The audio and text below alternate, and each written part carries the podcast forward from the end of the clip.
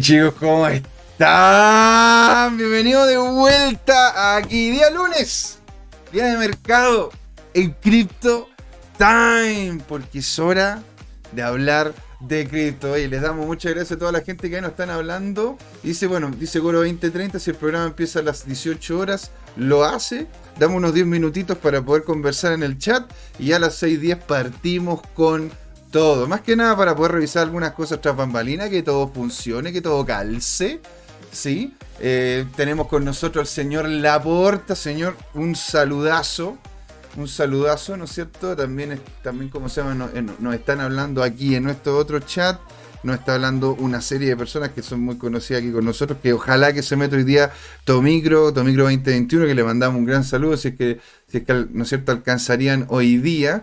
Y, ¿no es cierto?, decirles, señores, de que la verdad que ha estado muy muy interesante el mercado. A grandes rasgos Luna sigue dando que hablar, está llegando a los 115, XMR que también es una moneda interesante que estuvimos hablando arriba del 2%, pero por lo general el mercado a grandes rasgos se ve de hecho bajista en cierto sentido, en donde tenemos incluso algunas que, bueno, como el, BTC que es lo que vamos a conversar después, relativamente, ¿no es cierto?, estable. Entonces a ver si, es que me, dan, me dan el pase desde interno, ¿está listo?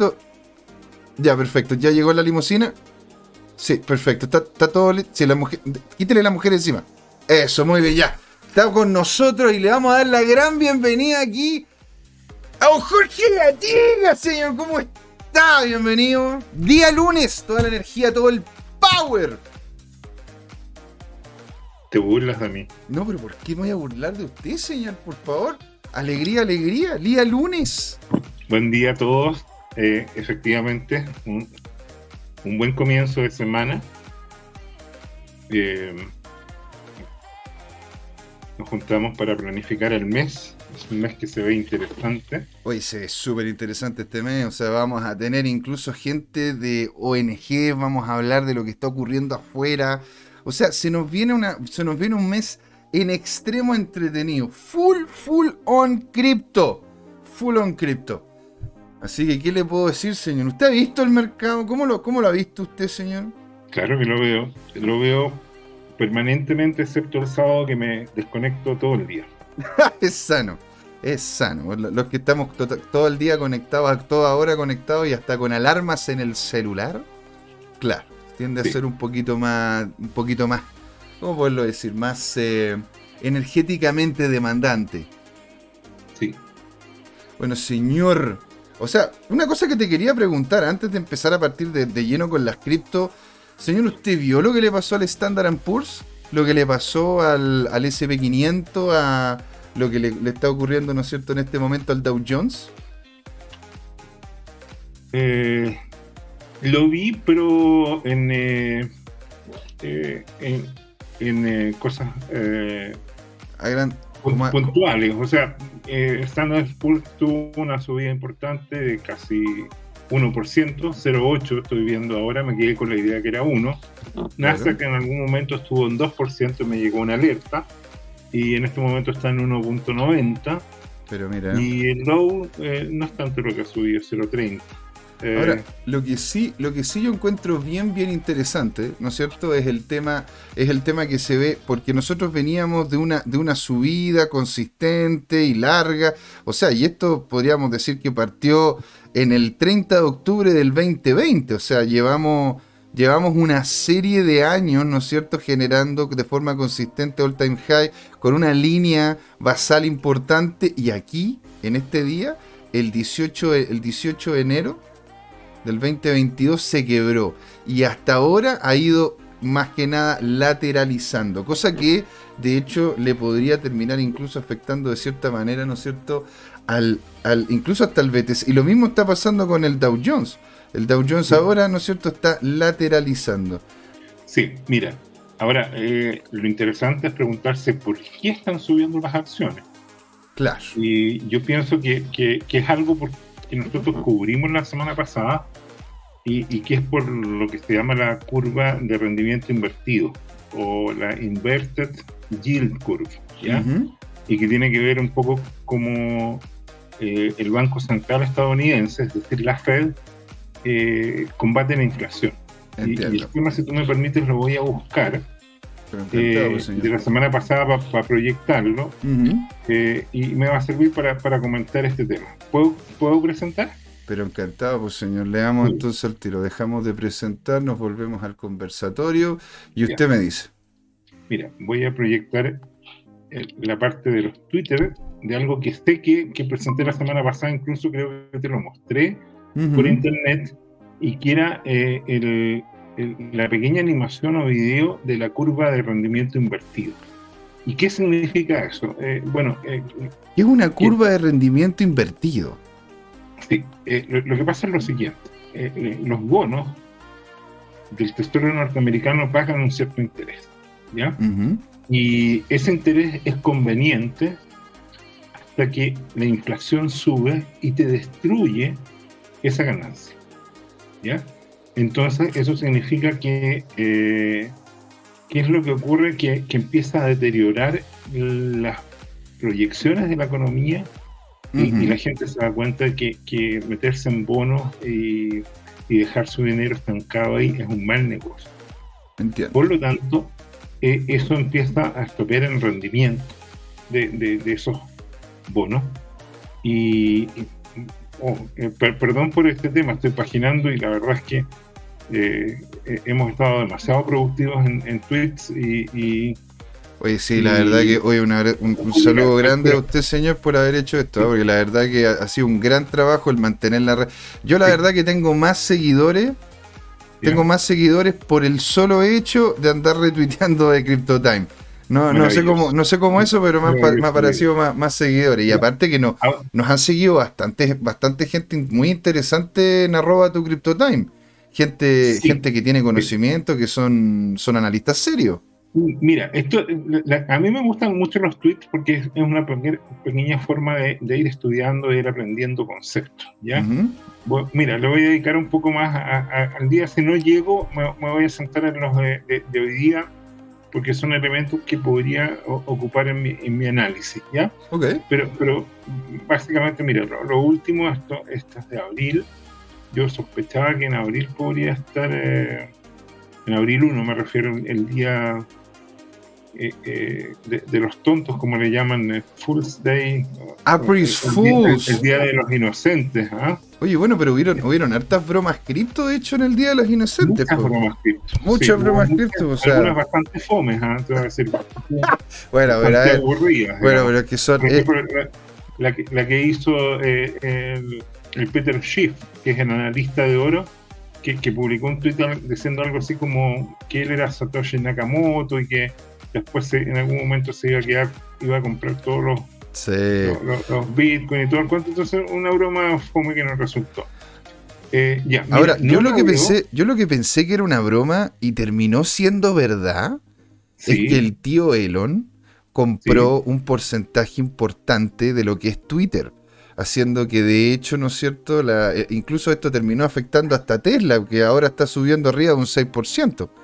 Bastante por encima incluso de lo de Apple, siendo que entregó números muy buenos del último, del último cuarto.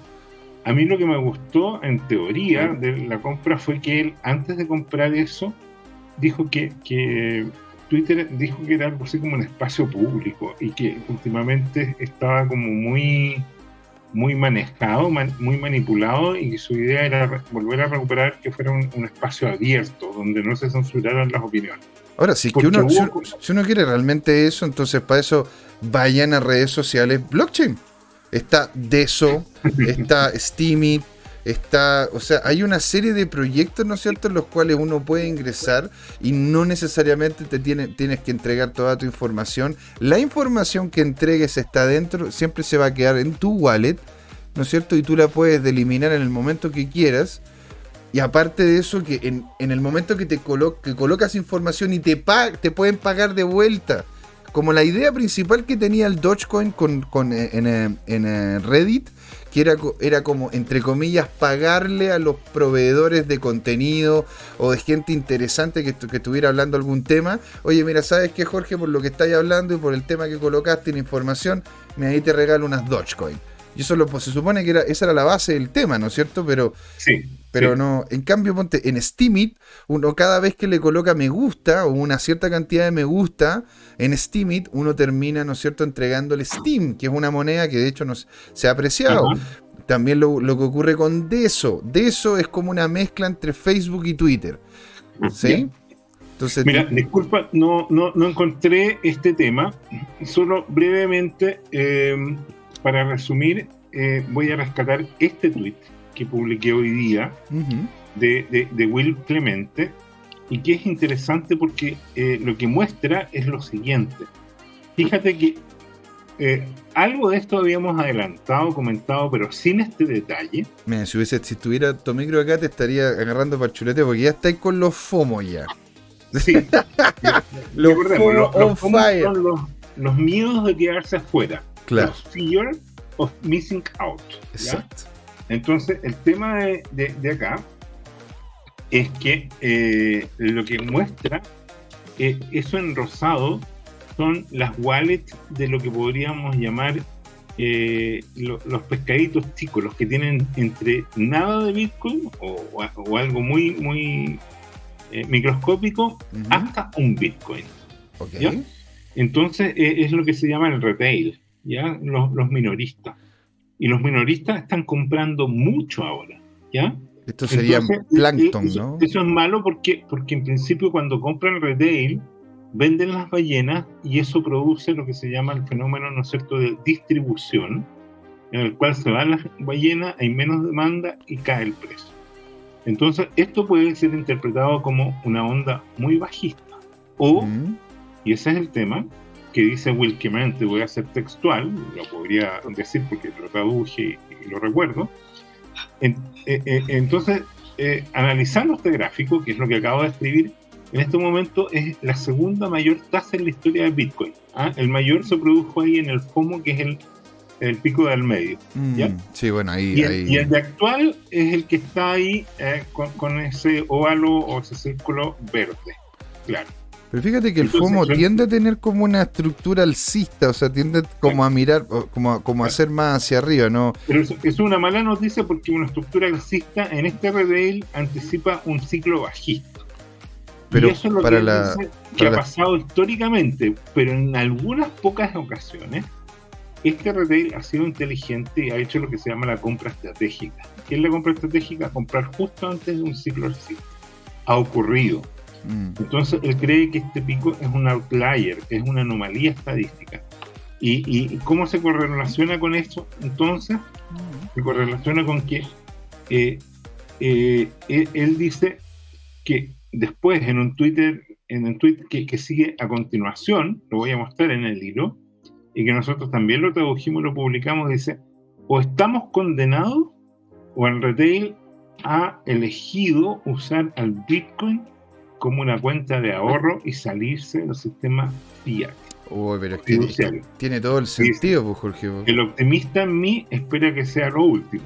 Claro, porque estamos condenados y nos vamos a cachar de, quedar en Bitcoin que no, no, nos va a querer nadie y el precio se va a ir a cero. ¿ah? Se va a ir a, esto se va a cero. No, no, pero a ver, mira, yo, lo que yo lo que veo aquí, ¿no es cierto?, es que, bueno, lo, preveíamos de que iba a haber, ¿no es cierto?, un movimiento de las monedas tradicionales que tuvieron un rally nada menor, ¿no es cierto?, para que tomasen fuerza lo que son las altcoins, cosa que han hecho. De hecho, este último tiempo vimos, vimos cifras por encima del 20%, incluso con Waves, que de hecho en uno de los grupos que tenemos estaban todos así como, oye, ¿cómo supiste de Waves? ¿Qué supiste de Waves? Y yo le decía, bueno, conozco gente, amigos, de hecho también Juan Limón me había comentado sobre esta misma Waves. Así que eh, ahora que estamos saliendo, me imagino yo, de la alt season, o podríamos estar, podríamos estar terminando el ciclo alt season, va a venir, personalmente creo yo, ojalá que no, esto no es asesoría financiera, esto es simplemente una opinión informada, va a venir, va a venir una, estructura bajista, puede que esté equivocado, ¿eh? pero creo que yo que va a venir una estructura bajista en las tradicionales, las, las altcoins se van a mantener y eso lo que va a terminar haciendo es que después de, a ver, vamos a pasar, eh, abril, eh, mayo, yo creo que por ahí, por finales de mayo, inicios de agosto, y ya entrando en junio, ¿no es cierto? Vamos a empezar a tener, perdón, junio, marzo, abril, mayo, perdón, abril, mayo, junio, en junio vamos a empezar a tener, ¿no es cierto?, lo que es la subida, que, es lo que ha pasado en casi todos los años. En, invierno empieza a subir un poco, ¿no es cierto? En el invierno, digo yo, el invierno latino, acá, el invierno de, Sudamérica, empieza, ¿no es cierto?, a subir un poco el precio y después podría agarrar más vuelos si es que siguen ocurriendo las cosas que vemos en el mundo el día de hoy, pues señor. Sí, mira. Eh, mirado globalmente, yo rescato que, que, Canadá ya tiene un candidato a primer ministro que es hincha Bitcoin y quiere transformar a Canadá en la capital del mundo. Esto, esto lo anticipamos hace bastante tiempo y dimos las razones. No quiero repetirme, no hacer este tema. El ministro de Finanzas de Estado, del Reino Unido está transmitiendo con que Bitcoin es un, eh, potenciador de mercados importante. ¿ya? Eh, bueno, aquí hay varias, hay varias cosas para mirar el corto plazo, eh, esta semana y la próxima. yo quiero compartir este análisis de, un analista que se llama Traded Tardigrade. El tardigrade es un osito de agua, es, es un microorganismo es uno de los microorganismos más resistentes que existe en el planeta. Exacto. De hecho, puede vivir hasta en el espacio exterior, con eso te digo todo. con eso te digo todo. Mira, eh, recordemos, en el espacio exterior no hay agua, no hay presión, hay radiación. o sea, un ambiente más hostil no, no, existe. Pero bueno, lo interesante es que efectivamente, mira, eh, dejó el ciclo alcista en los últimos días, la última semana, y, cayó después del máximo, ¿no es cierto?, mm. cercano a los 48 mil dólares, y se mantuvo en los 46. Hubo un, mechazo, ¿no es cierto?, que llegó hasta bajar de los 44 mil, pero, pero eso no alcanzó, eh, eh, ese mechazo no alcanzó a generar sombra alguna, digamos, o repercusión alguna. Y, y, lo que se muestra en este tema de este analista es que, es que esta caída eh, fue importante, pero, pero, pero acotada. Y eso se estima extremadamente bullish. Significa que hay una demanda latente y que está sosteniendo el precio, porque eh, eh, estos ciclos de subidas y bajadas siguen de alguna manera algunas lógicas aritméticas, por así decirlo, mm, donde el número de mm. Fibonacci, que es un número muy especial, perdón, unas proporciones de Fibonacci, mm, quiero decir, muy especiales, y con niveles que están muy marcados, ¿no es cierto? El 0,236, el 0,382, el famoso 0,618.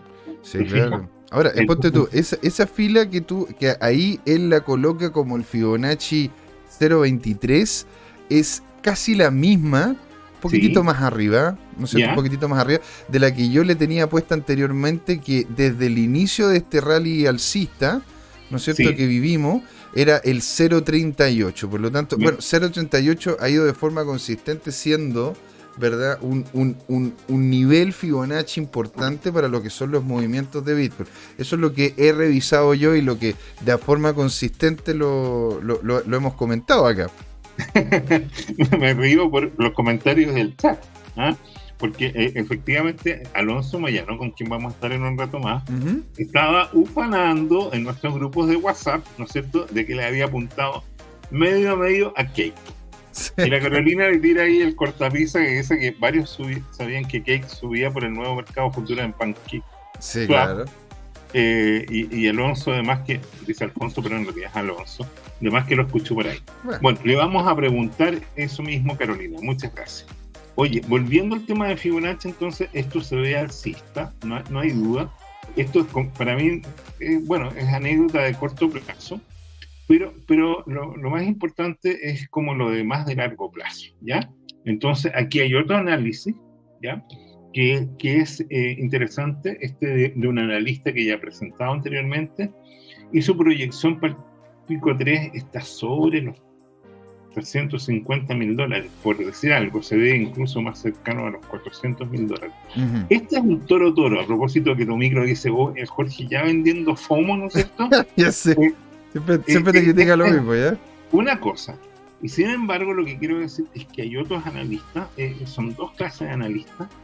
Este lo encuentro muy importante porque este también es alcista, pero mira, él pone el, el, el máximo histórico eh, ahí en el orden de los 75 mil dólares. Entonces es divertido porque hay categorías de alcista. Este yo te diría que es un alcista bajista, por así decirlo. Pero a ver, ¿cómo es como bacheletista alcista o es como. Es, como un aliancista bacheletista. ¿Te acordás de Lavín? bueno, el, que ahora está, ¿no es cierto? Este, está tratando de hacer las cosas desde España. Pero bueno, la, cosa es que no, no entienden eso. Había un político que se declaraba como de izquierda a derecha. ¿ah? O sea, le apuntaba a todo. ¿ah? Que serían todas las micros. Ese tipo, oye, ¿qué micro te La primera que pase, la primera que pase me subo. bueno, no, pero, pero este es un analista, por así decirlo, pudoroso, yo te diría, ¿ah? con, una tendencia máxima. Pero yo lo encuentro que son muy valiosos porque te dan una cota mínima de lo que yo, eh, de lo que, de lo que las tendencias, los números podrían sugerir. Porque dentro de todos estos mercados hay unas lógicas aritméticas que, excepto unos mechazos de algunos eh, loquillos y loquillas que se extralimitan en sus eh, especulaciones, de alguna manera los mercados reflejan una realidad, una dinámica entre la oferta y la demanda, que a pesar de todo esto que sube, hay irregularidades, como lo muestran los análisis de estructura del análisis técnico. Hay canales, hay diagonales o resistencias o soportes que se respetan. Eh, hay indicadores de tendencia, osciladores y todo lo demás. Entonces, yo, yo, me muevo entre esto que es interesante a largo plazo, ¿no es cierto? Que en tres meses más estemos, no sé, con una ganancia de al menos 50%. ¿Ya? Uy, eso, sería, sería re lindo. Por eso, que, por eso que yo soy maximalista, ¿no es cierto? Porque casi todos los analistas dan mínimo 50% en seis meses, por decirte algo, y casi ningún otro instrumento en el mercado te puede dar esa rentabilidad. Eso es una cosa, ¿ya? Y de repente, eh, cuando tú empiezas ya como a soñar, por así decirlo, como eh, este Miles Creative, eh, bueno, a los tipos, estos mismos canales, estos mismos análisis, claro que lo ven en, un tramo más histórico, en un análisis multiaño, se les disparan las proyecciones. Y entre medio de esto es donde uno tiene que hacer cuadrar sus propias proyecciones o interpretaciones e ir manejando su portfolio, ¿ya? Ahora, eh, esto es lo, primero que quería dar como contexto. Dicho eso, voy a dejar de proyectar esto y voy a mostrar lo que es la tarea. ¿ya? Nos vamos entonces a la, tarea. La tarea la, dice usted, la presentación está de PowerPoint, porque tenemos que hablar de mercado, qué es lo que ha pasado, el tema del BTC, señor. O sea, se viene. Vamos, vamos a ir muy, rápido, ¿ya? Entonces, eh, bueno, lo primero es comentar que por favor esto. Eh, eh, lo que nosotros hacemos es compartir nuestra información y no son ni consejos financieros ni sugerencias de inversión, ¿ya? ¿Y, por qué hacemos este énfasis? Porque estas inversiones son riesgosas y las personas que invierten, eh, como el documental de Netflix, donde hay un tipo que más o menos escucha un dato y decide apostar su patrimonio y naturalmente que termina perdiendo casi todo o todo. Mm. Entonces, eso demuestra el riesgo que hay en este tema cuando uno es desatinado. El canal de los últimos tres meses, ahora que estamos terminando el primer trimestre, muestra que en realidad estamos donde mismo. O sea, partimos, partimos el año en 48 mil dólares y ahora estamos soñando con volver a 48 mil dólares y estamos. Y, y, lo otro es que estábamos en riesgo de caer de 46 mil dólares, lo cual es malito porque ya eh, entran directamente en una corrección. Y sin embargo, cada vez que esto, como, como estaba mostrando ahí, hace una hora y media, esto estaba en 45 mil 900 eh, dólares en este momento está en 46.500 dólares. Mm. O sea, en Bitcoin le da lo mismo subir 500 dólares o 1000 dólares en una hora. No, o sea, eh, es, que, es, que, en realidad también los volúmenes con los cuales, los cuales se están empezando a transar en Bitcoin eh, hacen de que en realidad... Claro, porque, porque onda, si, si, si ADA subiera 500 dólares, o sea, aquí, o sea, aquí habría, aquí habría, no sé, una fiesta en la calle, habría gente, no sé, bailando, alguna cosa, pero claro, Bitcoin, porque ya está justamente posicionado y la gente le cree y, entiende. Y esa es otra cosa importante e interesante que tiene Bitcoin, que el otro día conversando con, un amigo que, que, ¿cómo se llama? Él es, un mentor y ya, ya, ¿cómo se llama? De hecho ya se jubiló y, es mayor, me dice, mira, yo la verdad que invertiría en Bitcoin porque lo entiendo, Esa es la cuestión, porque yo si me metí en esta cuestión de ADA, de stacking y moverlo para allá y moverlo para no entiendo nada. Pero entiendo ¿no es cierto? A grandes rasgos, para qué sirve y qué es lo que es el Bitcoin. Por lo tanto, por eso mismo me imagino yo que ahí también está empezando el retail a entrar, porque habemos varios, ¿no es cierto?, que estamos también conversando sobre este tema. Sí. Bien, entonces, mira, esto es, temporalidad de, un día. y, bueno, febrero estuvo muy complicado, ¿no es cierto? Hasta, hasta que se recuperó eh, y partió recuperándose la primera semana con unos velazos impresionantes. Muy lindo. Y sin embargo se derrumbaron de manera más impresionante todavía. Mm. Y cada vez que eh, agarraba vuelo, Bitcoin venía un, una ola bajista que lo corregía hasta que finalmente a finales de marzo, ¿te acuerdas de esto? 7 soldados que al final se transformaron en 9. En 9. 3 soldados verdes, ah, tres velas diarias verdes ya se dice que es un patrón. Uh -huh. Después una pequeña que no alcanzó a correcciones porque el precio se mantuvo. Claro. Y, y finalmente terminamos con tres soldados verdes, o sea, un, una secuencia de eh, o 9, en, en otro análisis vi 9 eh, velas verdes, es importante. Una bueno. pequeña corrección y ahora como vimos se mantiene en este esquema. Ahora, el último mes, si lo vemos en detalle con intervalos de cuatro horas, vemos que han habido compras importantes y yo eh, hipotetizo, ¿no es cierto? Postulo que algunos sospechazos son compras que hizo la Luna Foundation Group y, simplemente compró Pero una locura. 100 millones de dólares, 500 millones de dólares y con eso reventaba a todos los, a todos los vendedores que estaban ahí y marcaba tendencia. O sea, era una compra institucional, pero pero curiosamente los institucionales siempre van como graduando su compra para que no produzca una eh, que sea muy grande en el precio, digamos, como para que se le disparen eh, y, ahuyenten a los oferentes.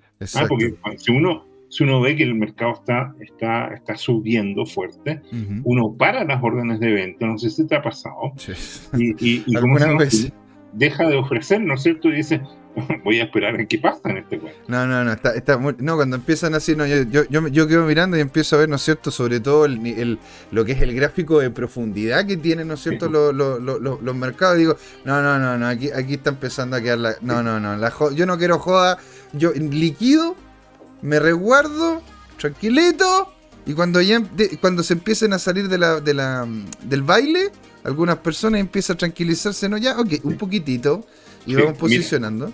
Y lo divertido de este rally alcista que hubo a finales de marzo, ¿no es cierto?, es que tuvo su caída a comienzos de abril, ¿te fijas? Mm. Se formó ahí, yo veo el, eh, el, perfil de, o más bien dicho, de frente, el Bart, Bart Simpson, ¿no es cierto? Sí, pues claro, ahí, tenemos un Bart, pero es que a ver, también hay que tomar en cuenta de que justo antes de esa gran subida, ¿verdad? A ver, espérate, estoy, estoy bien, ¿no es cierto? No, esto entonces, porque, porque aquí yo tengo anotado, ah, no, pues esto fue en febrero.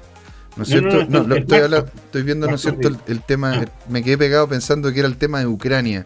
Pero, ah, no, no, pero esto, esto tiene mucho que ver con el, con el tema de Terra, porque, ojo, Terra, lo que ocurre es que no es una empresa como Goldman Sachs, como JP Morgan.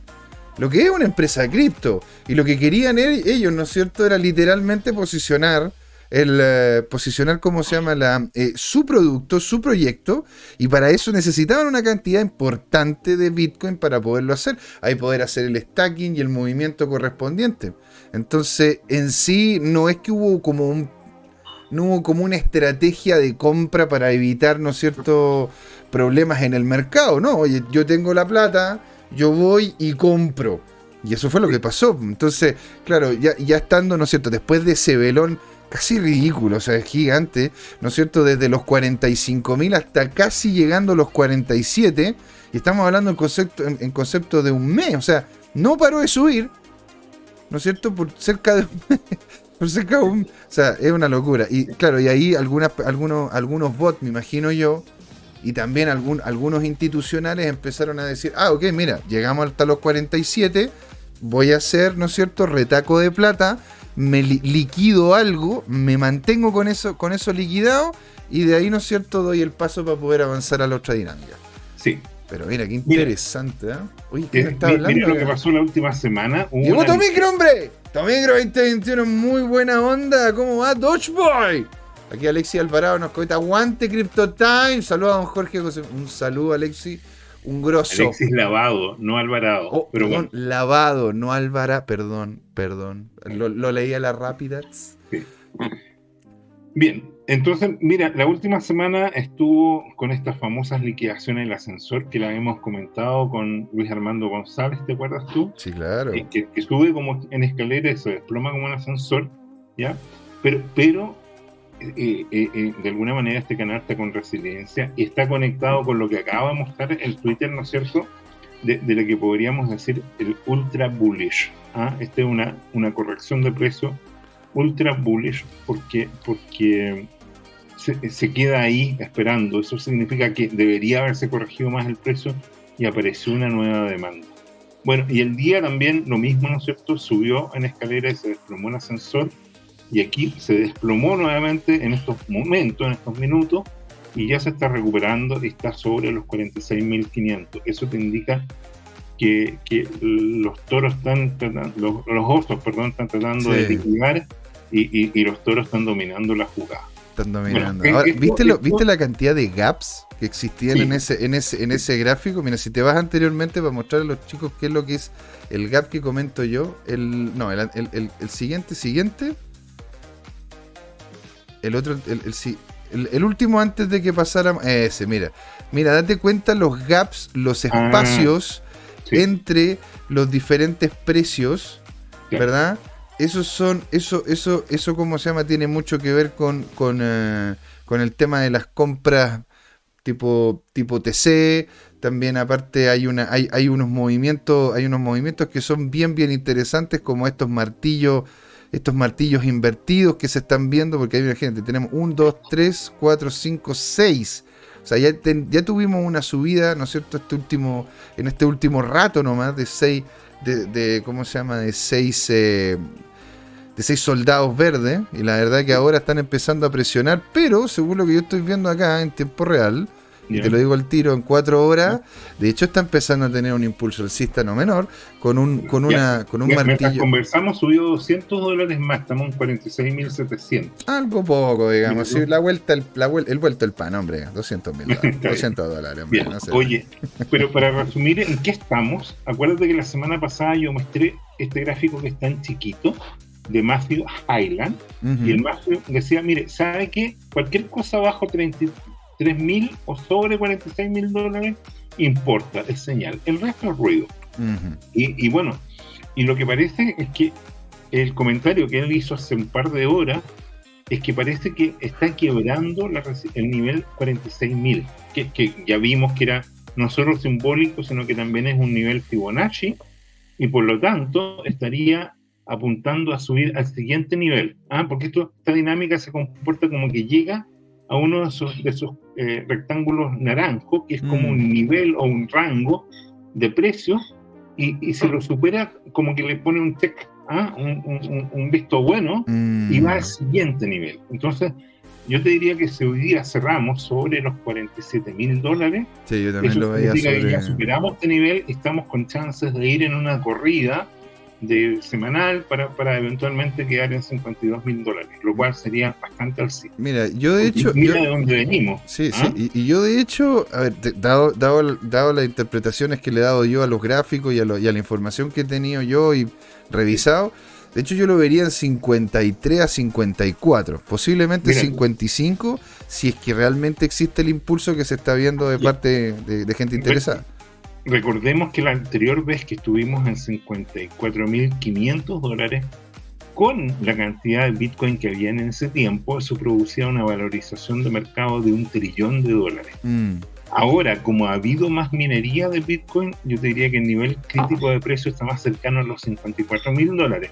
Mm. Por lo tanto, lo que tú comentas, con el precio a 54 mil dólares multiplicado por la cantidad de Bitcoin, nos daría una valorización de mercado de un trillón de dólares y eso simbólicamente es muy alcista. Es muy alcista. Eso es lo que, lo que eh, hace que estén obligados todos los grandes banqueros de inversión como Goldman Sachs, como JP Morgan, como todos, a empezar a ofrecer estos productos a su cartera de clientes de alto patrimonio. Porque si no lo hacen, lo va a hacer alguien más. ¿ya? Mm, Entonces, mira, y yendo siempre a este, este, cuento, aquí tienes otro análisis, análisis de, técnico de, un matemático que a mí me gusta mucho como comentarista, el francés se llama Aurélie Ohayon. Y, este personaje, mira, eh, me gusta porque se casa, dice, mira, ¿sabes qué? Yo proyecto 190 mil dólares de aquí a un año. Y en este momento hay un rebote en curso. Este, este difiere del anterior. ¿Te acuerdas que el anterior, que también es interesante, dice, mira, en tres meses más, en cuatro meses más, vamos a estar como máximo en 75 mil dólares. ¿Te acuerdas tú? Sí. Este Ahora, él, ocupa, él ocupa el RCI, ¿verdad? Abajo estamos viendo el RCI. Estamos viendo, no, este es un indicador propio. Ah, perfecto, ya. Se llama Aragón, ¿ya? Eh, y, él lo comenta, así se llama, indicador Aragón. Eh, no, sé la definición exacta, la voy a ir a revisar. Esto es un matemático francés y fíjate lo interesante que él tiene, esto está viendo temporalidad de tres semanas. Eh, o sea, estos, estos velones son, son grandes y por lo tanto eso de alguna manera como que le da más inercia, por así decirlo, a su análisis. Pero bueno, vamos a nuestro concurso. Fíjate que la vez anterior, eh, perdón, esto, esto era en síntesis de Bitcoin. ¿Tú, ¿Tú quieres hacer alguna conclusión sobre las proyecciones de Bitcoin? O sea, yo personalmente... ¿Estabas diciendo que venía una alt season o que ya terminó? No, yo creo que yo creo que ahora, ¿no es cierto?, va a empezar a lateralizar. Esto es una opinión, ¿sí? No es asesoría financiera y nada por el estilo. De hecho, puedo estar más que equivocado. Puedo estar muy equivocado. Pero mira, yo lo que veo a grandes rasgos es que en sí el Bitcoin puede que tenga, ¿no es cierto?, un, pequeño rally alcista. No creo que, que supere, ¿no es cierto?, los 48, pero después va a agarrar vuelo. ¿no es cierto? Una vez que rompa los 47 para arriba y posiblemente yo lo estoy viendo entre 53 a 54. Eso como lo veo yo. ¿Me entiendes? ¿Para cuándo? ¿Para cuándo? Porque esa es la clave. Ah, ¿para cuándo? Yo creo que de aquí hasta... Ah, yo creo que abril va a ser lateral, dentro de mi punto de vista, puedo estar equivocado. Creo yo que abril va a ser lateral y mayo, de mayo, mayo, junio va a empezar a, agarrar vuelo y podría llegar hasta los 54. ¿Por qué yo digo los 54? porque claro, o sea, eh, ellos, eh, el analista habla de 52 porque ahí, ahí llegaríamos, ¿no es cierto?, a un nivel muy parecido al que tuvimos el 27 de diciembre, anteriormente eso, el 7 de diciembre, en donde hizo como una pequeña U, ¿no es cierto?, topó después de la gran baja que vivimos, ¿no es cierto?, a final del año pasado, hizo como una pequeña U llegando a los 52. Ahora, ¿por qué yo lo veo en los 54? Porque ahí de hecho estaríamos en el rango en el rango superior, en donde anteriormente había lateralizado, antes de la gran, gran baja. Porque esa gran, gran baja tuvo otra implicancia y todo. Entiendo. Ahora, dime una cosa, te voy a hacer una pregunta difícil. ¿Y te atreves a pronosticar el máximo histórico en esta corrida, en esta pata, como le llaman algunos? ¿Pero corrida de, cuánto tiempo? ¿De aquí a fin de, año? De aquí a, un año. Eh, en el fondo, el, ¿Ya, llegamos al máximo histórico o podemos tener chance de tener otro máximo histórico en, este halving? En este, total, sí. De hecho, eso es lo que yo estoy esperando. Yo estoy apostando a eso. Yo estoy, yo, ¿Pero cuánto apuestas? ¿Y cuándo? Eh, yo apuesto dentro de este año, final de año, si es que las cosas van bien y se siguen haciendo las cosas como corresponde, porque se vienen varias, se vienen varias cosas. Ya están peleando el ETF, ¿no es cierto?, en Estados Unidos se está peleando, se está peleando que ah, va, a haber en este pues, año. no, no justifiques, dime, dime, eh, tu predicción Yo personalmente creo 100 mil al final, antes de final de año, porque creo que a final de año va a bajar un poco. Pero yo creo que podría llegar a eso. No es asesoría financiera. De hecho, puedo estar en extremo equivocado. yo soy el primero en decirlo, que me puedo equivocar. Pero en sí, ¿no es cierto? Eso es lo que yo veo y eso es lo que se está apostando también. Pues, o sea, en definitiva, ¿no es cierto? Va personalmente, yo creo, tener una alza este año. Dice, mira lo que nos, comenta al Goro 2030, nos dice, el máximo histórico es el máximo, el máximo histórico es el máximo histórico, hasta que no sea más el máximo histórico. Grandes pensadores de la tele. Pero es cierto el hombre, pues tiene razón, porque en realidad hay, hay, hay, máximo histórico hasta que existe otro máximo. Yo, yo personalmente veo de que si llegamos a los 60, si, en su momento llegamos casi a los 70.000, llegando a los 69.013, ¿no es cierto? Y ese fue el máximo, el, el, all time high todo lo que, y todo lo que uno quiera. Yo creo que esto va a sobrepasarlo por por lo menos porque imagínate, desde la parte más baja, que eran 30.000, llegó hasta los cerca de 70.000. O sea, 3, 4, 5, 6, 7. Subió 40.000 dólares. Y en este momento nos hemos lateralizado en los 40 mil dólares. Por lo tanto, si llega a subir 40 mil dólares, o está cerca de los 50 mil. Por lo tanto, si llega a subir otros 40 mil, estaríamos en los 90 mil, en el rango de los 90 mil. Y yo creo que eso ya, llegando a ese nivel de cifra, o sea, el FOMO se activa pero con todo y ahí empieza se empieza la compra y no es nada pero, menor. Pero te estás contradiciendo, José Miguel. Estás diciendo que en este ciclo, un poco antes de, fin de año, vamos a llegar a 90 mil y, que de ahí va a caer. Y ahora me acabas de decir que con el FOMO va a seguir subiendo. No puede ser, porque puede, puede que sí o puede que no. puede que sí que, no, pero decídete, hombre. Vamos a llegar a un máximo sí, Vamos a llegar a un máximo. Estoy, yo y después nunca más va a volver a subir hasta el siguiente halving. Ay, no sé, no me quiero, no, no sabría decirte. O sea, tienes un máximo histórico que, como dice Curo 2030, no es un máximo histórico. No es un máximo histórico, pero va a ser un máximo histórico cuando lleguemos a ese máximo histórico. Hasta que venga un nuevo máximo histórico astronal. Pero bueno, si es que el Bitcoin llega al palo verde, al millón de dólares, macho, o sea, yo. Qué mejor, pues agarro, esta vez a la de vuelta y, me, voy a Cuba. Cortemos el tema y, vamos a, nuestro concurso. Cásate con un número. Cásate con un número. Eh, el primero, 14.000. No, ya de 14.009. No, no me quiero ir mucho. Y el otro, 19.000.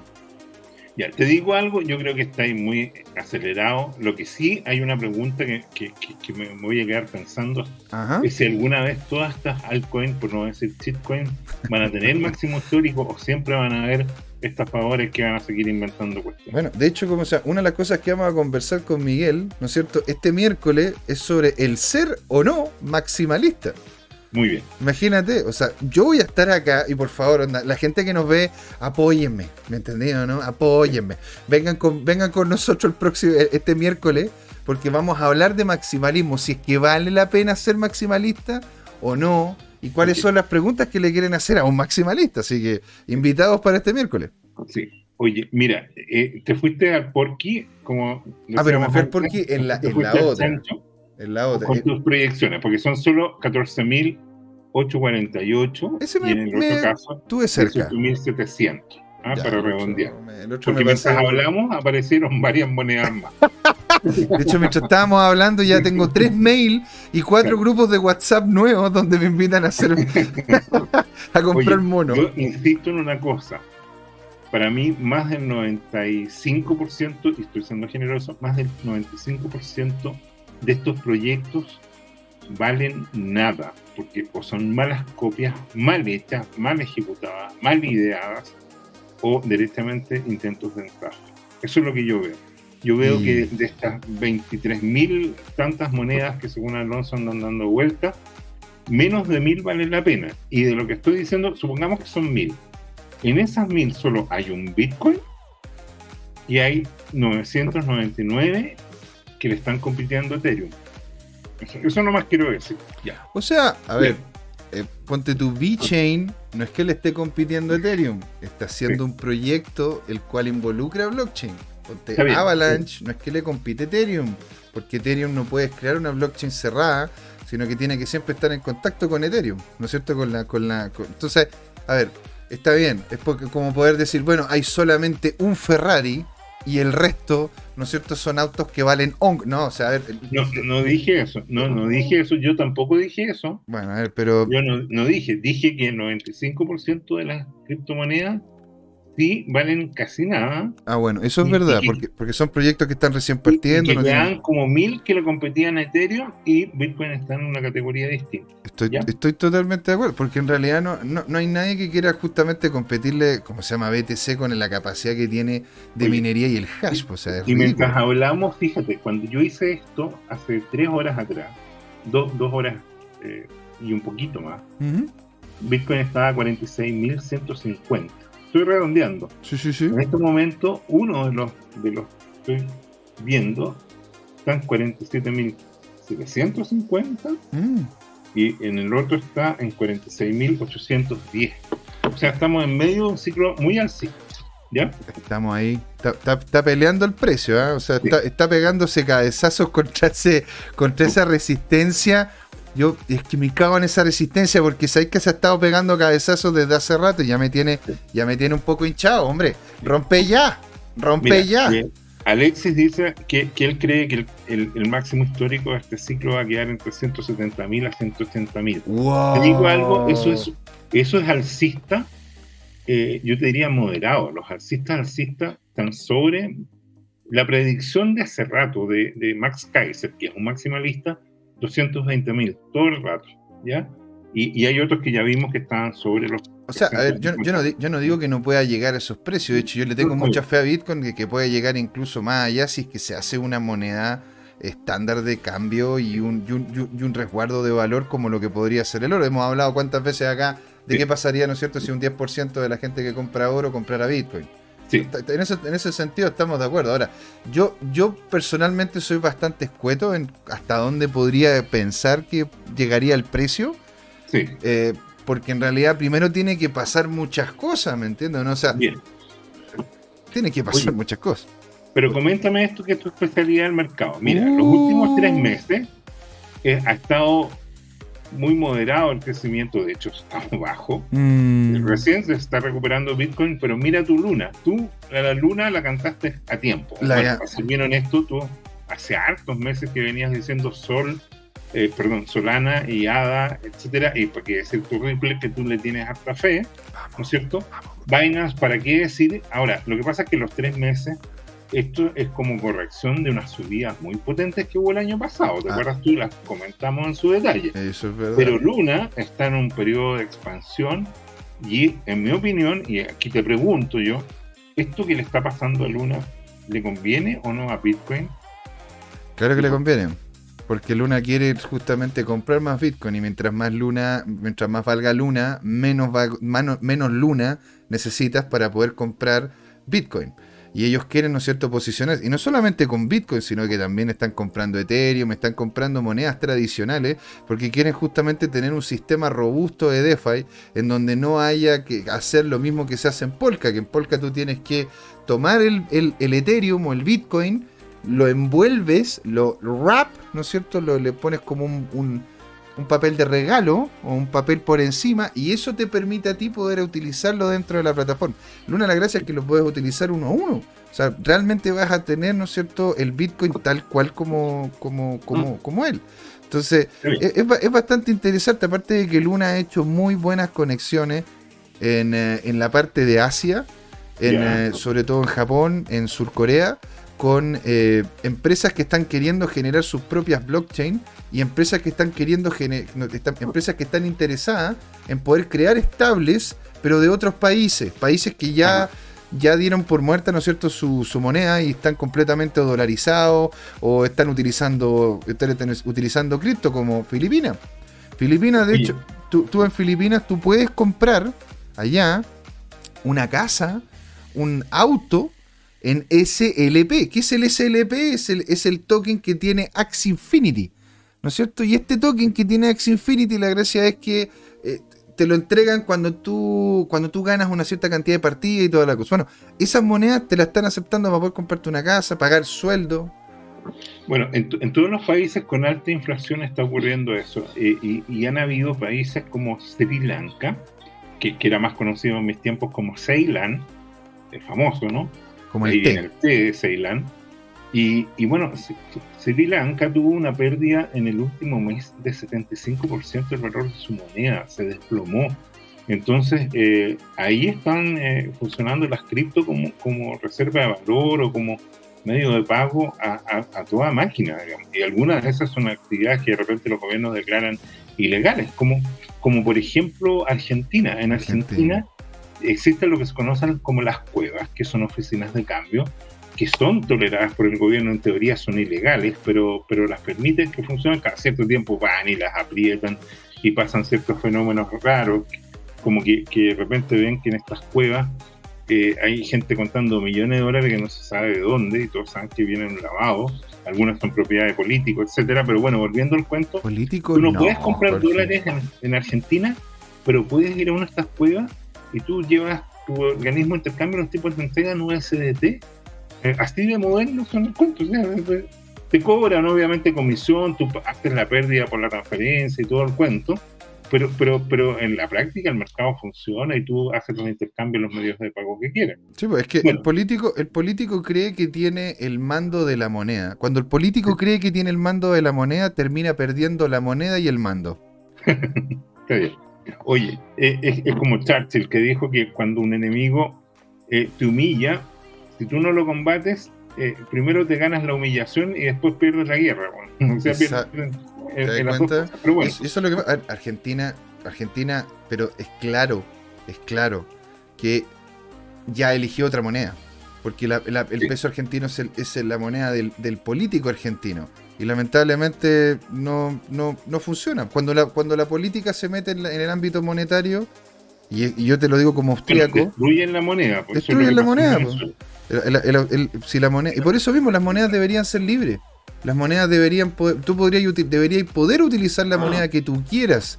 Lo que ocurre es que si eso ocurre, le quitas poder al Estado y al quitarle el poder al Estado le quitas poder a los políticos. Oye, cuando te pusiste a hablar de este tema, estuve a punto de decir, pero lo dijo por 2030 primero. No me critiquen a mi ley.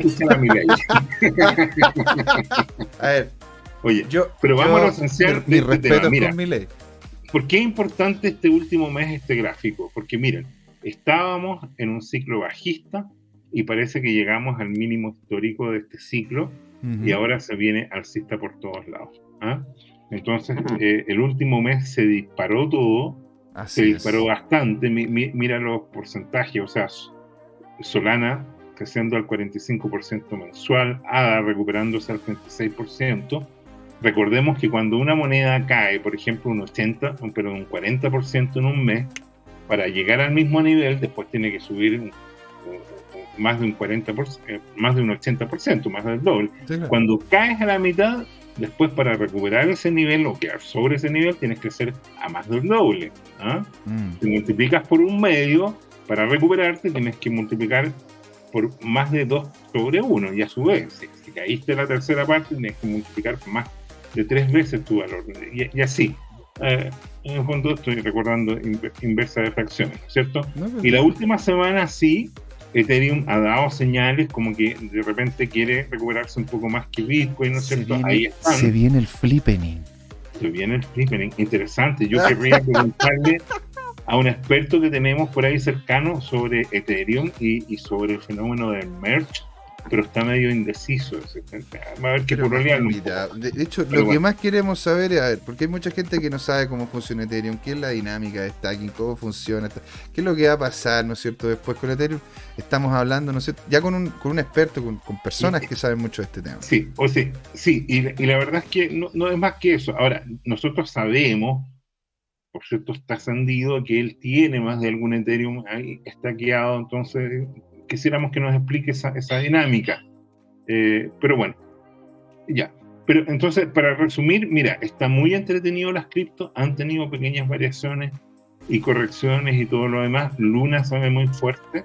¿Y por qué Luna se ve muy fuerte? Mira, eh, voy a adelantar porque me queda poco tiempo. Eh, mi analista, que lo recomiendo, es el ETS de Hamza, me encanta. Este tipo parece que es jovencito, matemático. Los Tiene 20 años me gustan mucho los, los matemáticos, su aproximación no es desde la economía. Eh, ellos se olvidan de la oferta y la demanda, entre comillas, ¿no? Y se centran más en que los números hablen. Es como Willy Wu. Willy Wu hace poco hizo un análisis técnico del precio sin meter la variable de precio, sino que mirando solamente los datos on-chain, las transacciones. Sexy. Ese tipo de, ah, eso es sexy, ¿no es cierto? Cuando, te, cuando podéis llegar, ¿no es cierto? Y jugar con los números de forma de que te hablen. Entonces, mira, este tipo, a ver, ¿qué hace un matemático? Mira, el 31 de enero dijo, parece que el 32,9, o sea, nivel 33 mil dólares, fue el suelo para esta corrección. Y, lo fue, pues bueno, o sea, ¿qué crees que te diga? Sí, sí, ahí, pegó, ahí pegó y no, no y, de hecho está pegando. La corrección, acuérdate que eh, eh, otro de nuestros héroes, que no me acuerdo cuál fue, no, no me acuerdo si fue Leclerc o, o William, eh, dijeron el 23 de enero. Estamos, eh, mi indicador dice que acabamos de llegar al mínimo. o sea, esos tipos se forran después en los análisis. por algo lo hacen también, lo, no lo hacen por bolita de dul. y de hecho, oye, mira, acá, acá Goro nos comenta de que ETH contra BTC ¿no es cierto? Está ahora a 0,065. Ah, y pasó a 0,075. Interesante. Y, y de ¿no? hecho, de, y de hecho interesante. Muy Estamos hablando de alguien que, que hace tiempo que vendió todos sus bitcoins según él y se quedó en puro Ethereum. Interesante. Uh, ¿Ya? Airo- o sea, bueno, y Cake dice que está a 9.90. Si llega a 10 Sí, durante sí, esta transmisión, sí. tenemos que hacerle un monumento. Vamos ya, le vamos a hacer, le vamos a hacer bueno, un busto bueno. en la plaza de armas, le vamos a colocar ahí. Oye, y, y mira, volviendo a mi analista, porque estoy eh, ya en el tiempo, este análisis también es muy sexy, ya, porque este análisis es de Bitcoin, es Ethereum y son todas las criptos, ya. Y, y- y se ve un triángulo que, que tiene perspectivas muy, muy alcistas, ya. Y aquí lo otro que me gusta es, esto lo hizo hace pocos minutos, ¿ah? Y, y- y él está viendo que en este momento había un- una naturaleza fractal del precio. Te fijas, está mirando enero, febrero, marzo, hay un triángulo en el cual aparece una ruptura y esa ruptura a su vez es un triángulo que a su vez va a generar otra ruptura, digamos, ¿ya? Y esto es muy alcista. Esto también lo encuentro sexy. O Ahora, sea, para sí. ir terminando, oye, fíjate que, porque me queda muy poquito, el chiste de la semana, el meme fue la semana pasada como el Do Wonk. Eh, acordémonos que este personaje es el A ver, es co- Don, co-creador de Luna. es Don. Won. Es Don Won. Don Won, ya. El Do Won. El señor Won. Bueno, entonces este gallo, ¿qué es lo que ha estado pasando? Su, su fundación ha estado comprando. Abajo está el gráfico de lo que ha estado comprando. Y fíjate que en los no, no ha estado comprando, ¿ah? Y lle- llegó a acumular ahora 1.500 millones de dólares en BTC. Esos son eh, el- la tercera billetera más grande, sobre 31 mil dólares. Y como se ve aquí en el gráfico negro, esta compra está generando una especie de magneto o imán a un, un precio que está en el orden de los 58 mil a 60 mil dólares. ¿Ya? Eh, es- este es el análisis de este Qué tema. locura. Ahora, mira, este, este, este meme es muy contingente. ¿no? Expliquemos este, este meme. ¿Por qué es esto? Porque pasado mañana se inicia en Miami. A mí me llegó este meme, de hecho. Me llegó, ¿Ah? me, me llegó este meme, nos estuvimos cagando la risa con unos amigos ahí, de tu, grupo, claro. Porque hay varios que se van a ir a ¿qué Miami, pues. Pero, pero espérate una cosa, el, el- el año pasado hubo como 22 mil visitantes en Miami. ¿Tú sabéis cuántos van esta, se- esta semana? Que yo estuve a punto de ir, ¿ah? ¿Sabéis cuántos van? No. 40 mil. Se duplicó O la cantidad de asistentes. Entonces, ¿te imaginas esos turistas llegando al aeropuerto de Miami y contratando a un taxista, a un eh, conductor de Uber, o después con un traguito mientras te sirve eh, la persona que atiende el bar en el o sea, hotel? yo conocí, yo conocí maximalistas con un poco de trago encima y son. No, eso- los maximalistas de Bitcoin son de lo peor. Le, hacen, le hacen mal, le hacen mal a, ¿Ya? Oye, bueno, Eh. Bueno, eh, Gora 2030 dice que, que él se siente interpretado porque él anda con una trompeta pagando eh, el lavado del auto. de Oye, pero, pero Te sí, digo pero sí, algo, yo de, hecho, de hecho amigo- estábamos, estábamos en la criptojunta, me estábamos ahí con, ¿no es cierto? con Goro y de repente me dice, oye, ¿sabes qué? Préstame plata, yo te pago en Bitcoin. Ya, pues, le pasé, le pasé una, me colocó la, colocamos el, el QR, pumba, hicimos la, trans- la transferencia. Así que un grande señor. Ahora, espérate, lo, lo último. Fíjate que eh, antes del Goro 2030, eh, el Leo Van der Sbel, imagínate, el 2013, regalaba cuando íbamos a los bares o los cafés, les regalaba esta billetera en papel Bitcoin eh, y, y les pasaba, no sé, un 0,1 Bitcoin de propina, weón. 0,1 Ah, Bitcoin eh, de y- propina. A ver, Y ¿cuánto ninguno de los garzones o garzonas yo creo que los cobró porque después uno en la billetera llevaba el, el tema. Pero bueno, para ir terminando, eh, eh, Les eh, pasó este meme me 4.000. encanta. Imagínate, les habría pasado entre, le habría pasado 4.667 dólares de propina. Tal cual, eso es. Mira, entonces, eh, mira este meme, este meme es Oh. porque todos los que no son naranjitos, ¿no es cierto?, siempre le andan mejorando el, el, eh, eh, el diseño al Bitcoin. Por ejemplo, ese, con el token payaso ahí que tiene, yo hice una mejor versión de ti. ¿ah? Eso podría ser Litecoin. O, o cualquiera de esas cosas. Ok. ¿ah? Y, y- y bueno, mira, aquí por ejemplo, el último puente que aquí tienes 5 millones de dólares para que cambies tu código. Ese es el payaso, digamos, de cuál es el, el- el que anda transmitiendo de, de que va a hacer una campaña para cambiar el Bitcoin. Y, los verdaderos Bitcoin que le dicen al Bitcoin le dan un besito y le dicen, mira, lo estáis haciendo regio, sigue, sigue en esto. y el Bitcoin feliz ahí. ¿ah? Pero muy Encantadora esta chica, la Lina Saige. Que, que, a mí bueno, si nos está viendo, si nos está viendo, ¿no es cierto? Le mandamos un gran saludo. Sí. Entonces, bueno, profesor, eso fue el examen de hoy día. ¿Ya? Y, y bueno, dejamos de transmitir Ahí, nos vamos, ¿cómo se llama el conversatorio? Eh, me comentan, me comentan por interno algunas cositas. Nos vamos al intermedio. Y volvemos, señor, ¿sí? Esto sigue hasta las 8. avísale, avísale a Alonso que, queremos preguntarle cómo quiere la estatua. Bueno, sí, pues si la quiere solo el busto, con un caballo, un caballo con las dos patas arriba, ahí tenemos que ir conversando, ¿eh? Y esto sigue, señores. Esto es Crypto Time. ¿Por qué, Jorge? Es hora de hablar de cripto. Es hora de hablar de cripto. Ahí nos vemos en un ratito. No sé, sé dónde viven, ¿eh? no. Sabemos lo que hicieron el verano pasado. Hola amigas y amigos, en este intermedio les queríamos recordar que esta comunidad CryptoTime la hacemos todos. Así que siempre invitados a nuestros canales de difusión en Twitch, Twitter, YouTube, LinkedIn y Facebook. Búsquenos como CryptoTime, con i latina, así, latinos como nosotros. Los esperamos para intercambiar información, hacer nuevos amigos y conexiones en este hermoso mundo del blockchain y las tecnologías descentralizadas. Suscríbanse para estar conectados y saber sobre nuevos episodios. Un gran saludo de Jorge Gatica y José Miguel. Ahí nos vemos. ¡Hey chicos! ¿Cómo están? Bienvenidos de vuelta con un invitado diferente, ¿no es cierto? Un invitado especial, un invitado que nos hizo el gran, el gran honor de participar, ¿no es cierto?, en este programa por un problema puntual que tuvo el invitado anterior, pero le agradecemos mucho por estar ahí, es un grande, un amigo de la casa, Don Mariano Silva, señor. o sea, qué, genial tenerlo acá. Y de hecho estábamos, estábamos en ese pequeño, diminuto intertanto que tenemos entre, entre, entre los programas, hablando y las preguntas que te tenía. Jorge, ¿qué preguntas le tenías tú? No, pero antes de las preguntas déjeme presentar a Mariano Silva. Ah, Mariano Silva es un colega, él es especialista en sistemas de información, él es un arquitecto conocido, de partida especialista en SAP que es un IRT. todo, Jorge. eh, bueno, sí. Pues, de hecho, ayer en la noche Mariano salió de la casa a las, tres, a, las, tres y media de la tarde, se subió en auto rojo. No, eh, y, y, bueno, eh, e, él tiene una larga historia administrando centros de datos, eh, tanto en hardware y software, y, y, ha sido bueno consultor informático desde hace varias décadas, no vamos a estar en más detalle.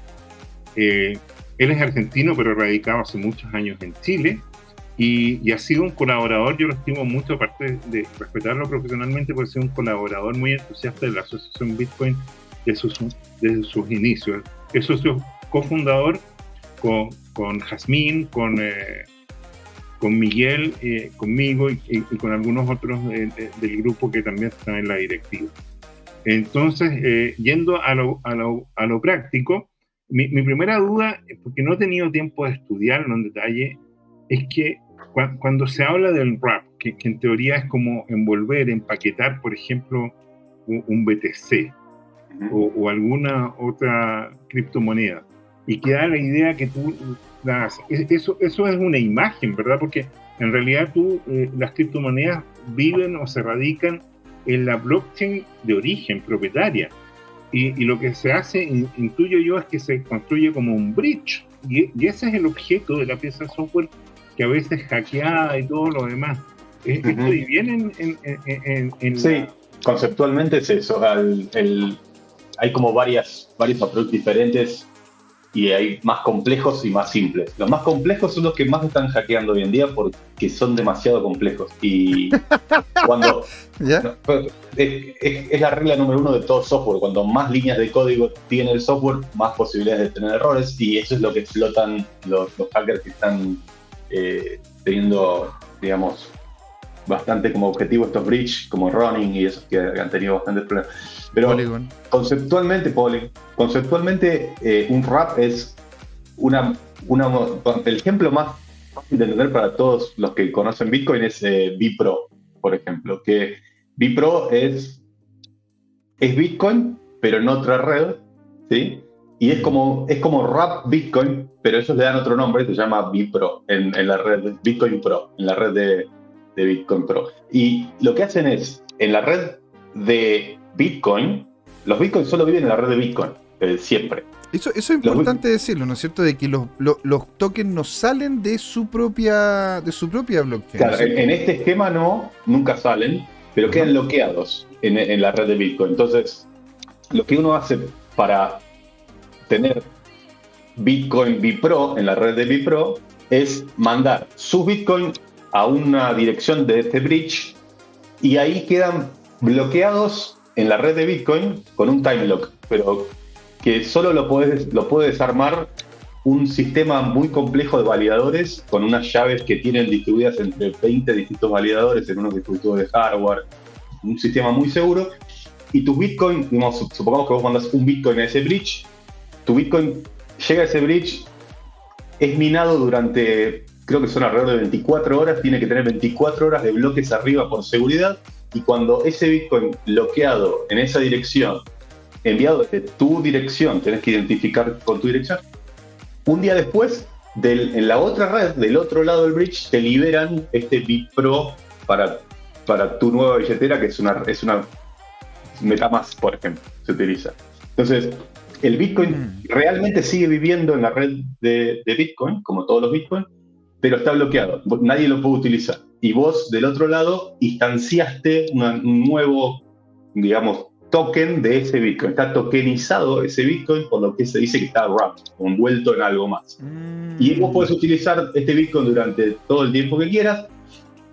Y después, supongamos que yo u otro usuario hace el camino inverso para destokenizar este Bitcoin y convertirlo en Bitcoin de vuelta, entonces ese grupo de validadores va a liberar, después de un día de transacciones, desaparece este Bitcoin de acá tokenizado y este Bitcoin de verdad se libera y se vuelve a enviar a alguien. Pero, siempre viven en redes separadas. Pero ponte tú, eh, lo que siempre, lo que siempre nos dice, ¿no es cierto?, la gente de Bitcoin y en general todos los criptos, si es que no son tus llaves, no son tus criptos.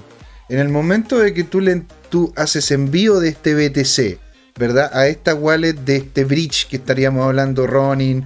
el Bitcoin es del bridge. El Bitcoin es de ellos. No, no, el Bitcoin es, de este bridge de, esta red en la cual vos confiaste en pasar a la otra red.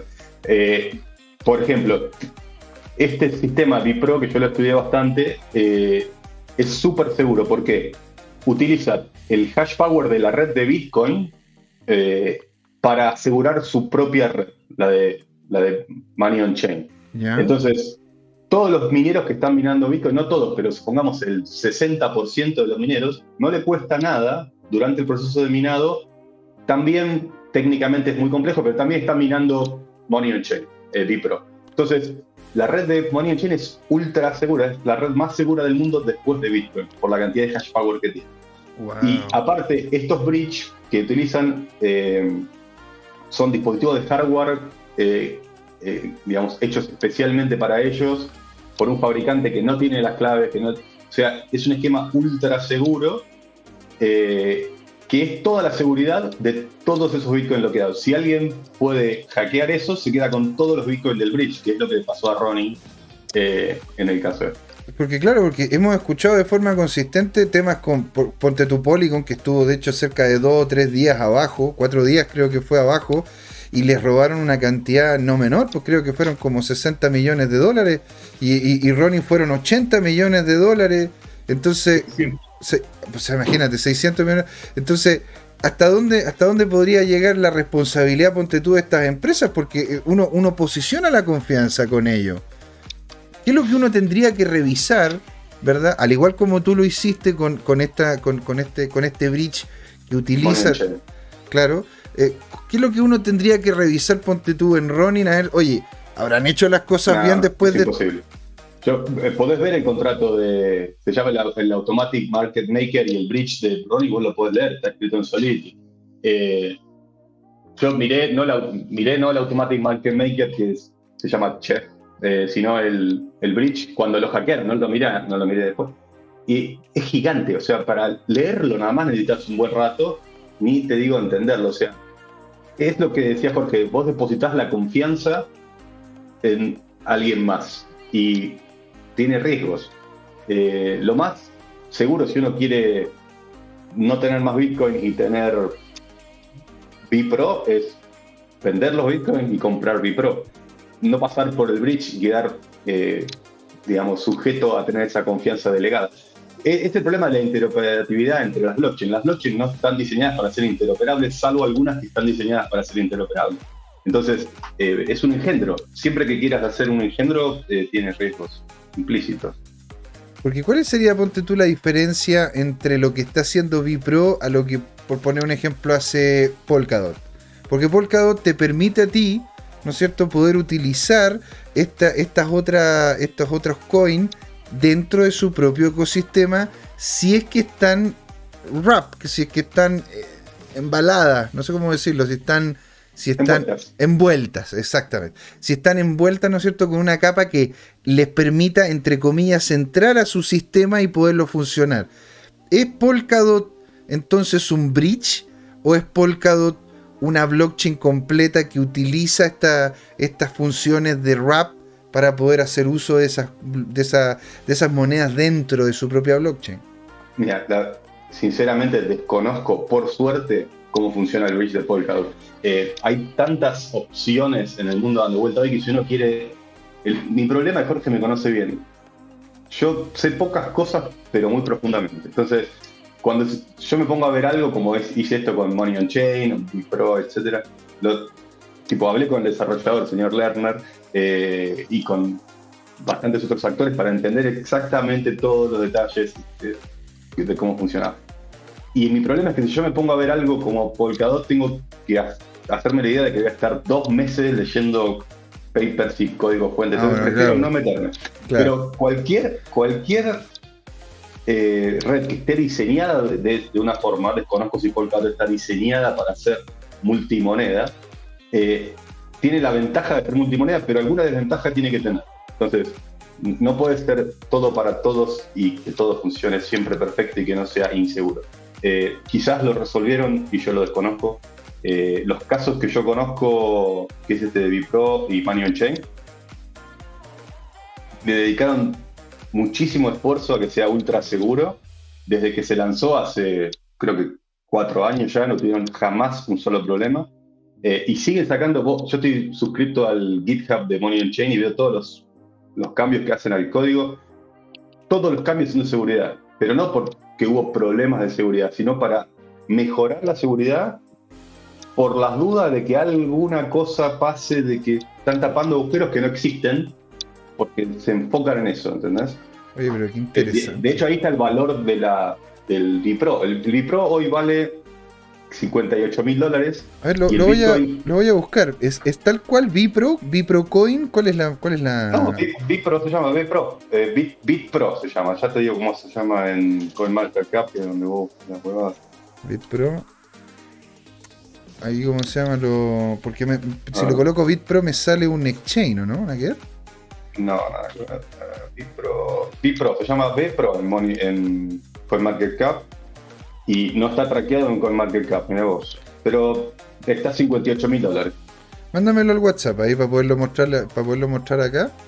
Eh, lo que sí, a mí, a mí una de las cosas que me llama la atención, ¿no es cierto?, sobre este tema de los RAP y de utilización de token de otro.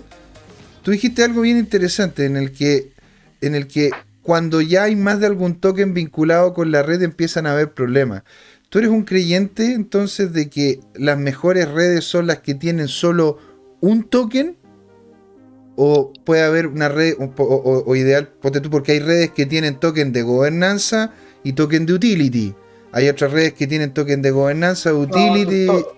Todo, tiene su, utilidad, o sea, eh, depende del caso de uso. Eh, en el caso de una moneda que solo sirva como moneda, como Bitcoin, tiene sentido que tenga Bitcoin nada más. O sea, ahí te pasó el link de.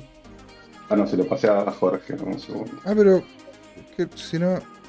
Es más que nada para poder, para poder ir entendiendo si es que hay alguna, hay algo que pueda terminar afectando. Ah, mira, aquí está. Alpha Money. Buenísimo. Esa es la, esa es la DAP de, de Money on Chain. Y ahí te pasé un screenshot de los precios. De hecho, me equivoqué. Ahora el Bipro está a 60.500 dólares. Tiene, Bueno, mira, dentro- voy a mostrar aquí hecho- la pestaña. da para hacer, da para hacer una charla de, con Miguel, que es el ultra maximalista de Bipro, y conmigo, si querés los dos, solo de, de Money on Chain. Es brillante lo que hicieron. Y tiene, eh, de hecho, en la página principal de moneyonchain.com pueden ver que le va ganando 29% arriba a Bitcoin. Y el día que empezó, empezaron los dos al mismo precio, porque funciona tal cual yo te lo dije. O sea, vos pasas un Bitcoin y te dan un Bipro. Pero ahora vos pasas un Bitcoin y no te dan un Bipro, te dan 0,7 Bipros, porque el Bipro está más caro que el Bitcoin. Mira, qué interesante. Y, y estas son, esto es solamente dinámicas de, de- Porque ¿qué es lo que se puede hacer acá en, en- en general, en esta, en esta aplicación? lo que estamos viendo ahora. este este- esta aplicación, este ecosistema, lo que tiene es el DOC, que es Dollar on Chain, que es una stablecoin eh, algorítmica, como bien vos le llamás, que está anclada al dólar estadounidense y está respaldada por Bipros, que son los bitcoins de este ecosistema. Después podés, Mm, podés comprar Bi- Bipro, podés vender Bipro y podés comprar el BTC 2X, que es el, el icono rojo que tenés arriba, que es un Bitcoin apalancado, apalancado por dos, para arriba y para abajo. Por, e- por eso ahora está menos que el Bipro, porque tuvo una bajada más fuerte. Eh, y no, tiene mil cosas. Podés, eh, invertir, eh, o sea, si vos tenés Bipros, los usuarios que tienen Money on Chain están como pagándote un interés por, porque vos le estás fondeando, mira Jorge me asiente, estás fondeándoles tu moneda, entonces ahí vos, tu Bipro sube de precio porque vos estás cobrando una pequeña comisión por hacer el stablecoin del Money on Chain. Ah, ya, Eh, claro, le estáis dando Él liquidez por final. En, en contarnos esto en, en- en la asociación hace como tres años atrás. No te puedo creer. Qué locura. Oye, qué, y qué increíble. Ahora, ¿por cuál el- el- el- es el Fíjate que dice? métricas, en el icono de Metrics, en el anteúltimo icono a la izquierda, es como un pie chart de Metrics. A ver si Ahí- te las muestra. Aquí Eh, nos estamos metiendo. Fully está, operational.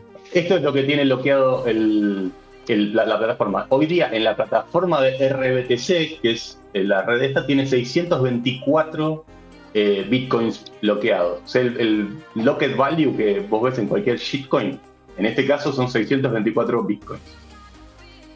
Pero eso, Y es, eso es ahí una tenés el, el target coverage, o sea, tiene un montón de indicadores de cómo funciona internamente el código. El código es público, es, es open source, y podés ver la cantidad de bitcoins que hay en Bipro, la cantidad de bitcoins que hay en Dollar on Chain. Hoy día tenés, si vos tenés, vos querés 3 millones de dólares en Dollar on Chain, vas acá y los compras. De hecho, es la disponibilidad que tiene hoy día el sistema. Ha pasado en el momento de, de corridas, cuando el precio sube mucho, que la gente eh, vende sus dólares on-chain y se acaban. Porque el sistema, como es algorítmico, no puede inventar de la nada los dólares on-chain, como pasa con USDT o esas monedas tan amigables. Esa moneda amigable. Bueno, es que están. Es, es un, es un sistema diferente, pero claro, imagínate si es que si es que DAI pudiese tener este nivel de. Porque, porque ponte tú también, esto, esto las transferencias tienen algún costo, está todo en, dentro de lo que es la red del BTC. ¿Puedo utilizar No, Lightning para esto? No, esta red funciona como Ethereum. Funciona, de hecho, con Metamask y tiene costo de transferencia mu- mucho más barato que Ethereum porque es una red aparte. No, no es la red de Ethereum, sino que es otra blockchain. Ok. Eh, y las transferencias son- salen centavos o un dólar, ponele, eh, la última vez que lo vi, no sé ahora si, si seguirá igual, pero las transferencias se miden en RBTC. RBTC es la moneda el- el- nativa Como el la utility, ¿no? Es, es como el Ether, sí. Ya, ok. Pero entonces aquí en esta plataforma tenemos el DOC, ¿no es cierto? Que es Dollar on Chain, el Bipro, que sería el Bitcoin dentro de lo que sería Es el, es el Bitcoin en esteroides, es el que yo decía que es un Bitcoin, pero que en realidad estás cobrando un interés por tenerlo. Entonces, es, por eso se llama Bipro, porque es más que un Bitcoin. Es más que un Bitcoin.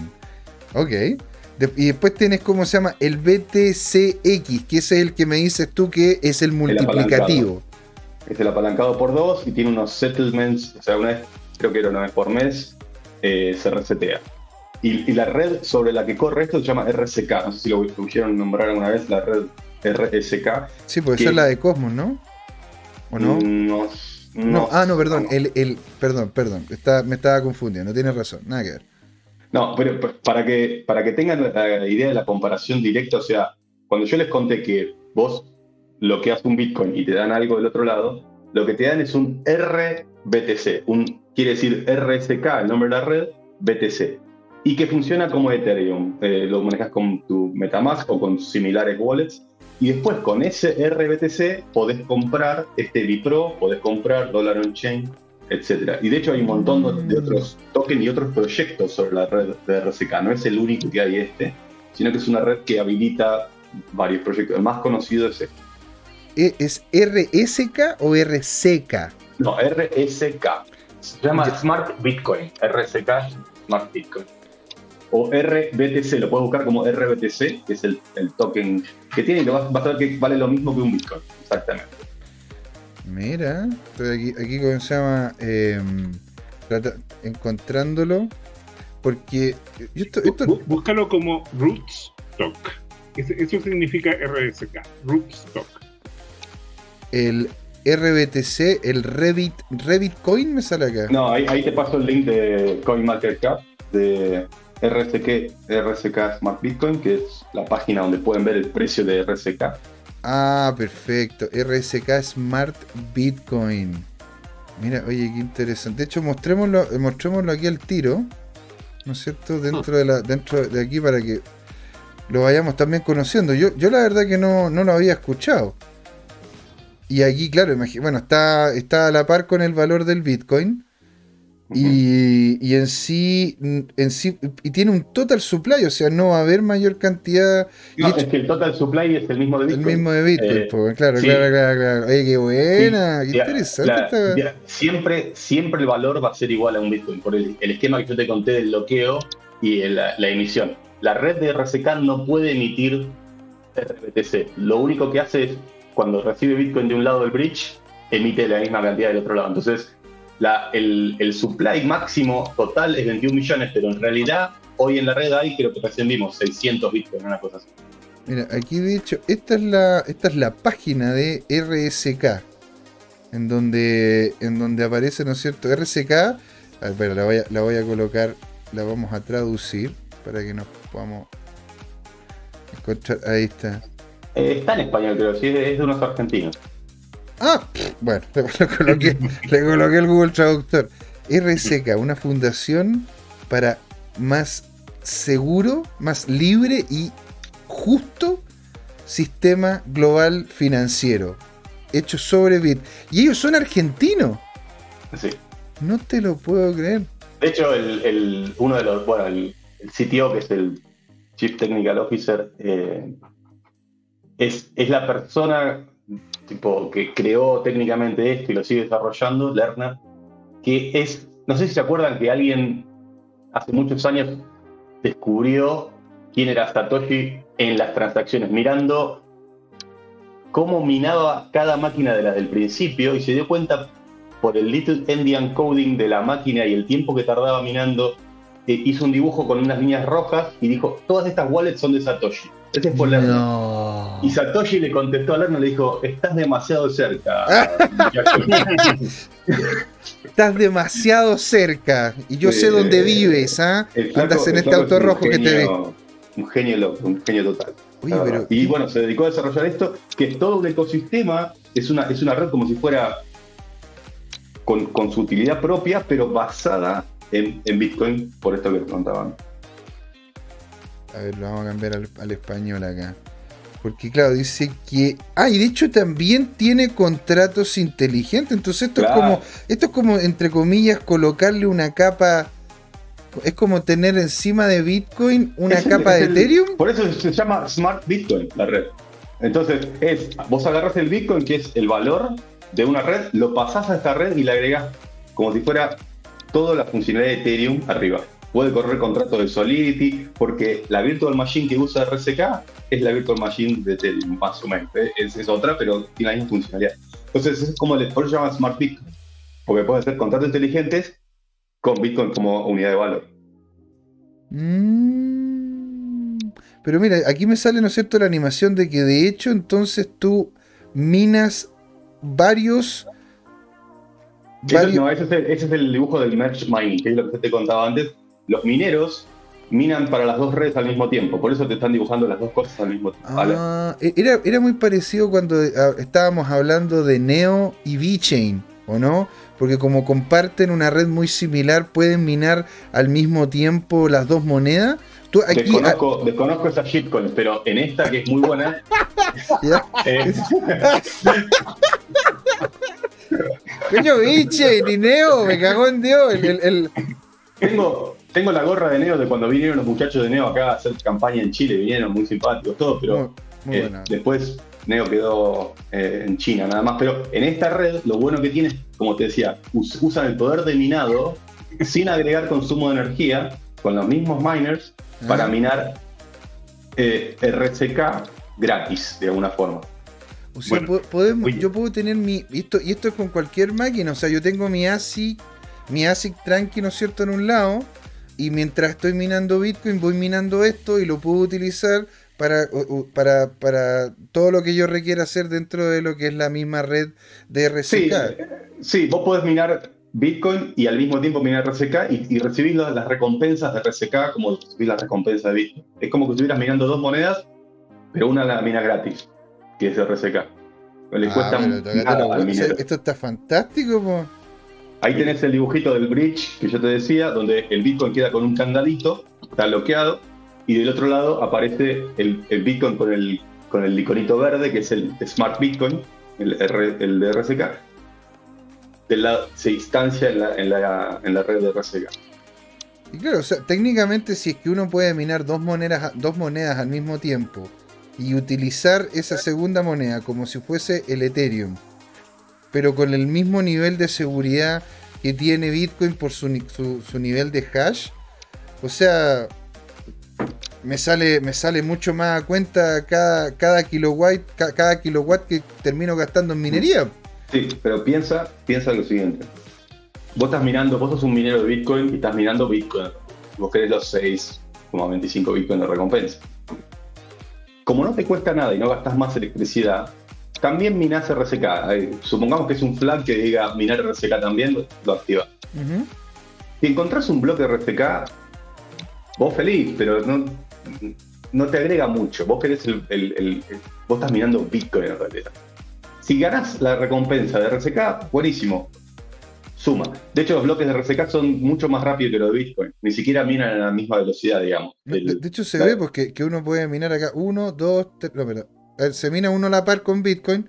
1, 2, 3, 4. Son cuatro más Sí. antes del siguiente Bitcoin. Bueno, eso es una representación gráfica nada más, pero en realidad los, los bloques de RCK salen cada, no me acuerdo, son 30 segundos, una cosa así, son son súper rápidos, eh, nada que ver con, con la red de Bitcoin.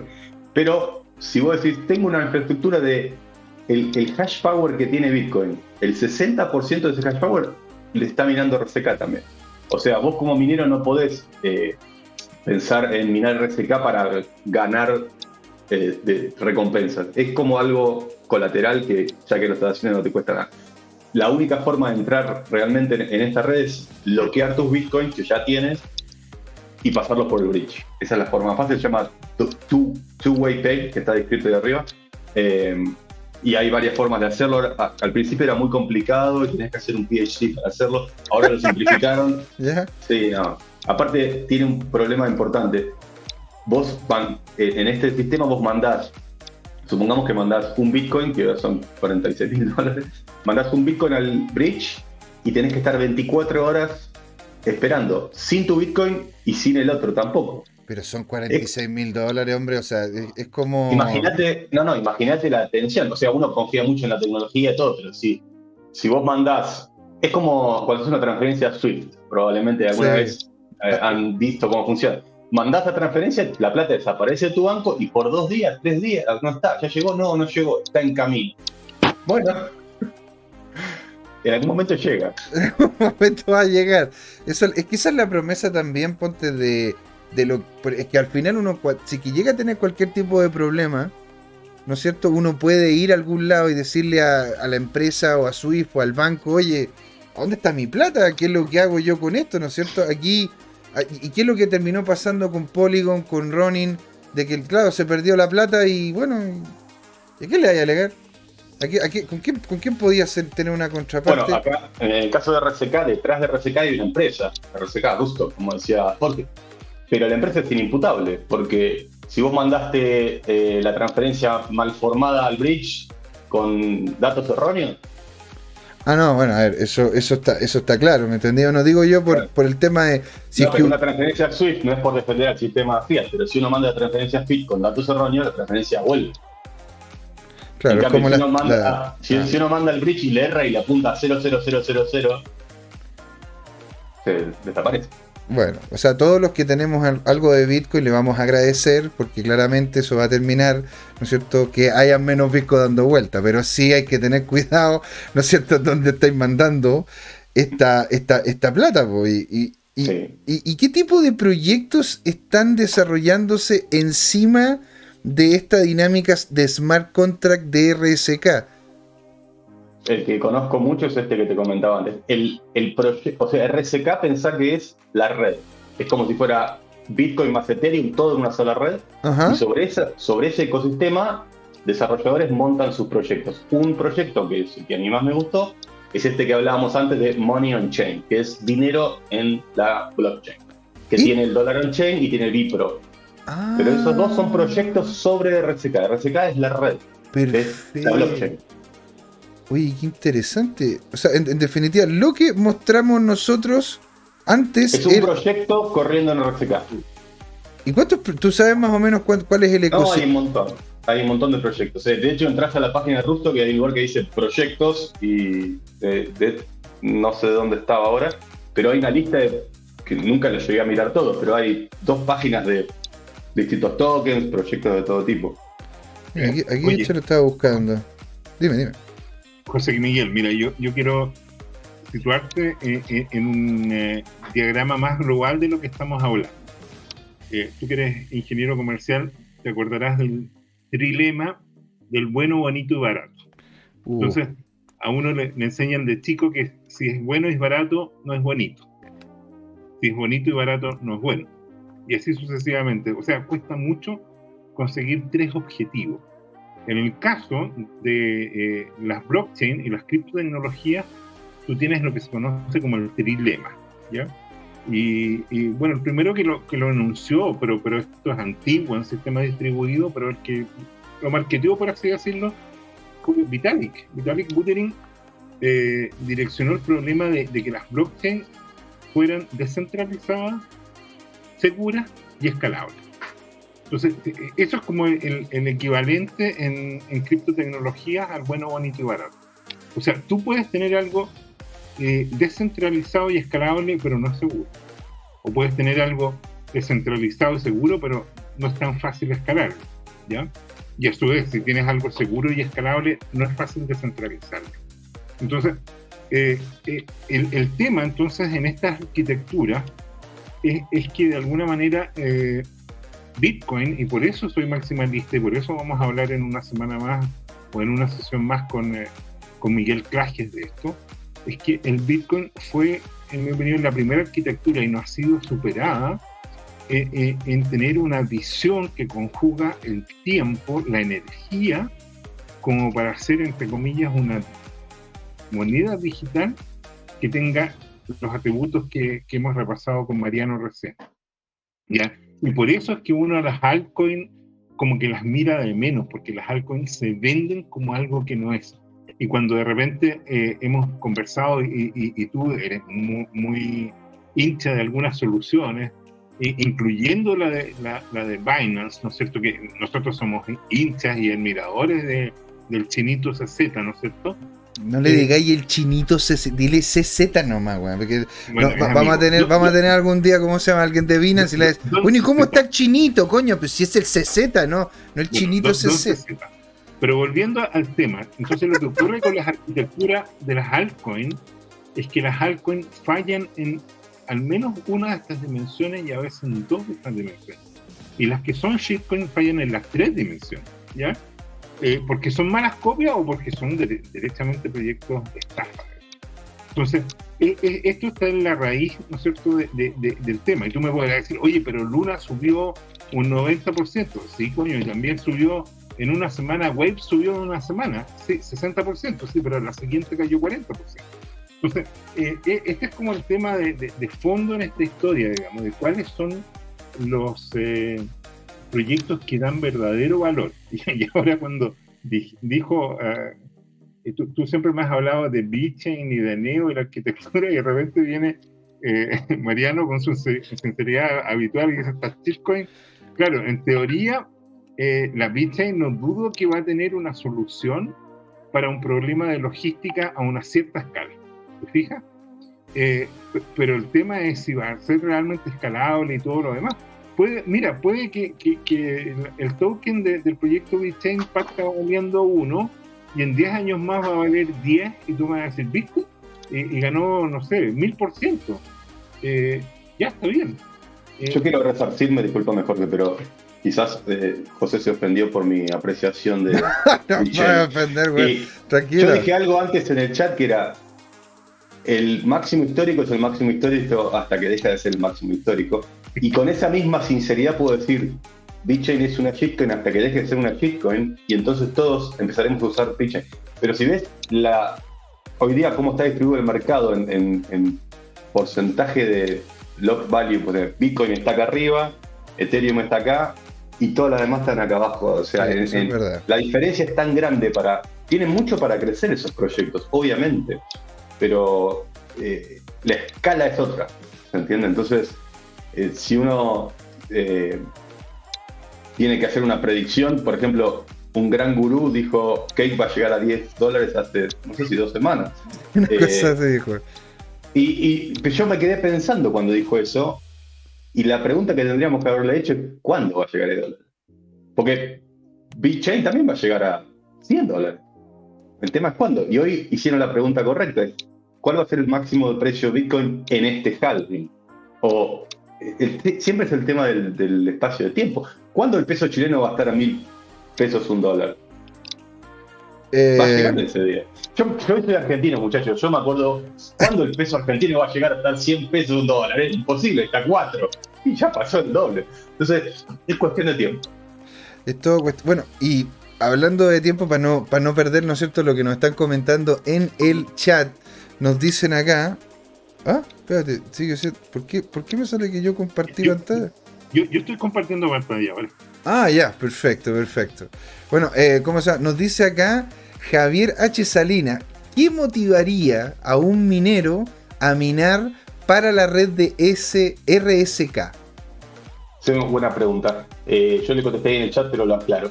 Eh, la recompensa de RSK, si alguien encuentra un bloque RSK, se la queda el minero que está minando eh, RSK. Pero piensen que el minero no está minando RSK, el minero está minando Bitcoin. Y con el mismo algoritmo, cuando mina, cuando hace un hash de Bitcoin, está haciendo un hash de RSK, digamos, fácilmente. Entonces, si encuentra el de Bitcoin, buenísimo, se gana 6,25 Bitcoin. Si encuentra el de RSK, buenísimo, se gana 6,25, ni, ni, siquiera 6,25, es un pedazo chiquito de RSK. Y suma como no le cuesta nada de energía ni de trabajo, entonces lo hace. Porque para el minero no tiene costo minar RSK. Y si gana, gana algo. Entonces es una ganancia potencial gratuita. Es eso, Javier. Oye, lo que yo estaba, lo que yo estaba proyectando es, esto. Mira, este es el ranking de, de las criptomonedas desde un par de años después de la creación de Bitcoin hasta el año pasado. Entonces, Fíjate que en algún momento Litecoin fue. La Solana. Dicen que por atrás pica el indio, así que por ahí, ¿cómo se llama? Ahí está Solana, está aquí RP. Ahora, mira, ahí Terra recién acaba de aparecer en el top 10. Sí. Bueno, entonces a mí me encantó la definición de, ¿cómo se llama? De, Mariano ahora, ¿no es cierto? Eh, en, que, bueno, yo, diría que hay dos ganadores aquí. ¿ah? Eh, el Bitcoin y Ethereum pero, ¿sabes qué es lo que pasa? Que, a pesar de que no, Mariano no quiere hablar mucho de Ethereum, pero el tema de fondo es que el diseño de Ethereum eh, lo que pasa es que para mí es un software complejo. Entonces, hay una teoría de los sistemas complejos. Los sistemas complejos son poco predecibles y, de repente cuando tienen una, lo que se llama un comportamiento eh, eh, emergente, pueden generar una catástrofe. De ahí viene la teoría de, las catástrofes. Entonces, claro, el problema es que una arquitectura complicada de repente puede fallar y puedes hacer tabla rasa por todo. Es como que tuviera un terremoto y se puede desplomar. Ya pasó y Vitalik dijo hagamos un fork y listo. Cuando lo daba, eso, Claro, claro, perfectamente. eso, eso lo, lo, sacaba varias veces en cara a, a José Miguel porque es, un, pecado original. Pues. no puedes tener una blockchain que no es una blockchain. No, es una blockchain hasta que deciden que más. Claro. claro. Como en el all time high, hasta que no sea el all time high. pero, ah, mira, encontré, encontré VeChain, está en el puesto 32 con 5, mil millones de dólares de, capitalización mm. versus los 885 mil millones de dólares de Bitcoin. Y bueno, claro, porque estamos hablando de otro tipo de activos, se utilizan de forma diferente. Es lo mismo que la otra vez estuve conversando con Jorge sobre, sobre el tema de que no creo que incluso sea prudente Sí, sobre todo con, con lo que está, lo que está con, la red y las condiciones de ahora de que Ethereum valga lo mismo que Bitcoin. Porque imagínate si Ethereum valiese lo mismo que Bitcoin. Las transacciones en este sistema actual serían imposibles. No, pero no puede, a ver, no puede valer lo mismo en teoría porque el, otro día se minó el Bitcoin número 19 millones. ¿Se acuerdan que hubo todo un revuelo por, la ironía de quién minó el bloque S para emitir el, el, bloque fue el número, ah, era un número redondo, no me acuerdo. Y todos estaban esperando a ver quién minaba ese bloque, ya les digo cuál es. Pero para cerrar el programa tendríamos que dejarlo como sorpresa para el final. Eh, el bloque 730.000 creo que fue. Sí, el bloque 730.000. Todos esperando a ver quién minaba el bloque 730.000 en la red de, del mundo abierto y la y la seguridad y, la, la, idea de Satoshi y todo. ¿Saben quién minó el bloque, el bloque 730.000? Binance. Binance. Binance. Chinito. Así que, eh, no sé, eh, hoy día hay 19 millones de Bitcoin y hay, ya te digo, 120 eh, millones de Ethers. Entonces, no podría valer lo mismo no, estoy de, estoy de acuerdo. Por eso mismo, no solamente hay una limitante en la cantidad, sobre todo porque también se siguen haciendo Ethereum de forma consistente. No va a tener hasta ahora, si todo sigue como hace. cada vez hay menos Ethereum, me que están quemándolos ahora. Pero fíjate, si, si, si Ethereum sube al doble, a 7 mil dólares, tiene el mismo market cap que Bitcoin. Entonces, en realidad, y para llegar al mismo precio, no por acción, sino en valor total de market cap, eh, solo tiene que crecer al doble, nada más.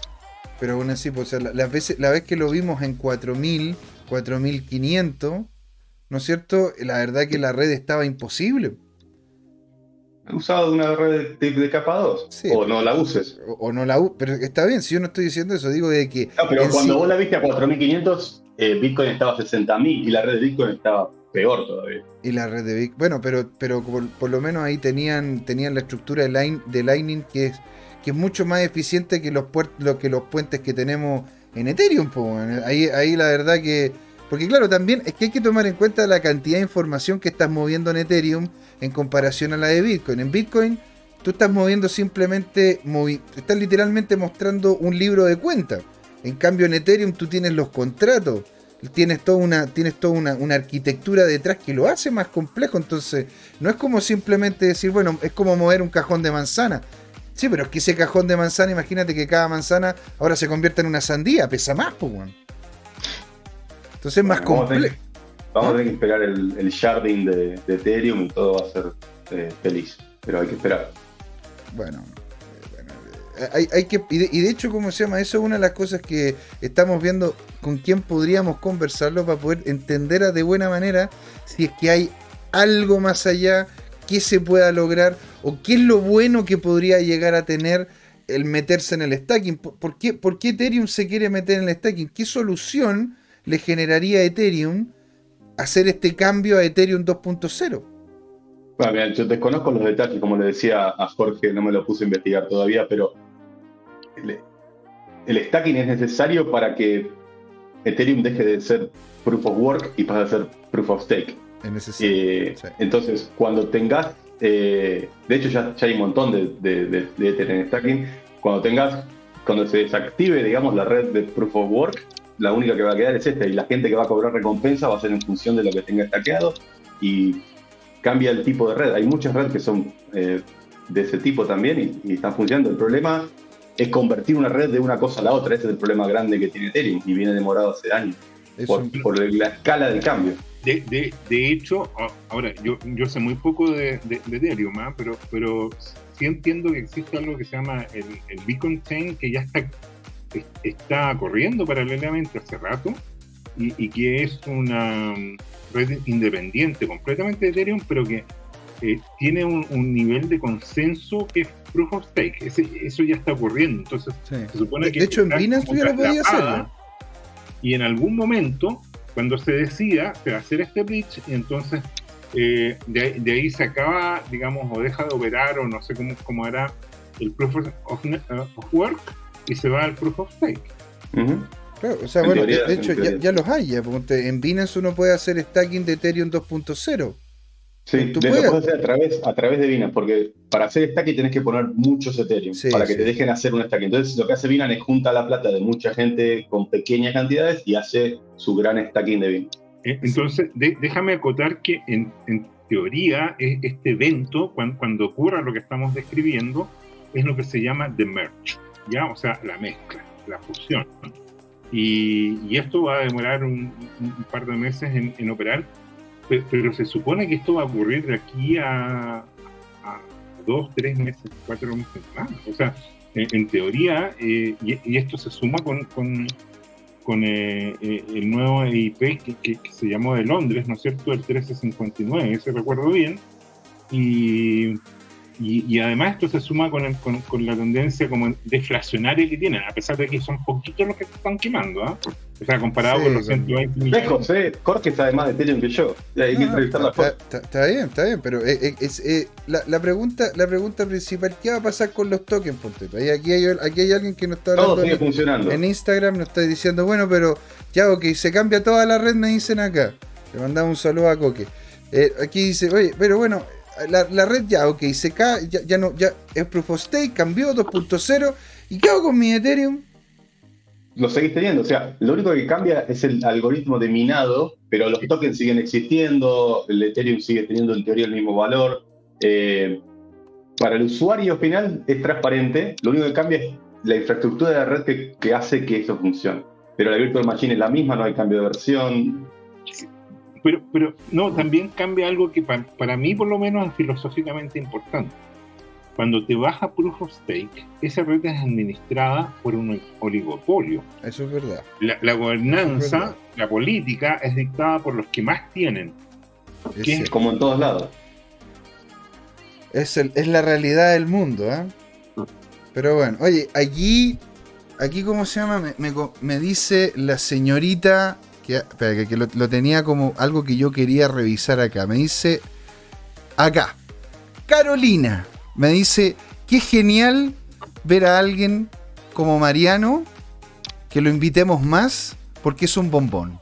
Así que se lo, te- te lo- te- no sé, Carolina, ahora te pasame el QR que te pase los datos. Pero anda va a ir terminando, ¿no es cierto?, el programa con una, con una nota alta que te tenemos que volver a tener, Mariano, ¿sí? Oye, Bueno, muy agradecido, muy agradecido por estar ahí. La verdad que teníamos anteriormente a, a- ¿cómo se llama?, el tema de mercado y de hecho, Mariano, muy amablemente, un tema que queríamos Eh, eh, conversar con él. Está demostrado que entre nosotros tres podemos hablar una hora de cualquier cosa y no, No, o nos alcanza sea, yo... Y lo que tenemos que contar algún día es la anécdota de eh, el señor eh, Gómez estando en un bar que, que la contaste muy rápido y uno de los invitados se olvida la billetera Fiat eh, y dice, pucha, ¿qué- ¿cómo pago el copete? No tengo para pagar estacionamiento, no tengo Fiat. El Bitcoin funciona, señores, se puede vivir sin Fiat. se puede vivir sin fiat, pero bueno, tenés que tener un amigo que te lo prenda. Sí. Pero bueno, señores, les agradezco mucho por estar ahí. Le agradezco a toda la gente que nos habló. Estuvo con nosotros Tomico 2021, Dodgeboy. Muchas gracias, qué bueno. Le dice, muy entretenido el programa. Qué bueno. ¿No es cierto? Alexis Alvarado, Diego Ibeta que manda muchos saludos, Carolina Moon que también dice que dijo hola y varias preguntas más. Alexis Lavado, no Alvarado, Lavado. De hecho se me había, me había pasado, ¿no es cierto? Y, y varios, varios, varios, señor Laporta. Es que aquí también yo tengo abierto el Telegram, tengo abierto el Instagram, tengo abierto el LinkedIn, tengo abierto todas las, las páginas. Mariano, muchas gracias, señor unas últimas palabras, ¿dónde te podemos encontrar si que quieres ser encontrado? ¿No es cierto? Y... En la asociación, solo soy hombre de la Asociación Chilena de Criptotecnologías, www.achicris.org. Síganos en las redes sociales de la asociación. Eh, soy un simple minion de la asociación. Trabajo ah, para GRU, que GRU ahora está en el sur, en un retiro. Em, así que lo que necesiten, la asociación está a disposición de la comunidad. Maravilloso. Jorge, unas últimas palabras para ya ir siendo el cierre del programa. No, solo agradecer a Mariano por su colaboración permanente y a ti también, José Miguel, por hacer más entretenido este paso. Ah, muchas gracias a todos los demás, Mariano, Jorge, acá José Miguel, despidiendo Crypto Time. Porque estos señores fue la hora de hablar de criptos. ¿O no, Jorge? Bien. Ok. Gracias. Gracias. Hasta luego. Chao, chao.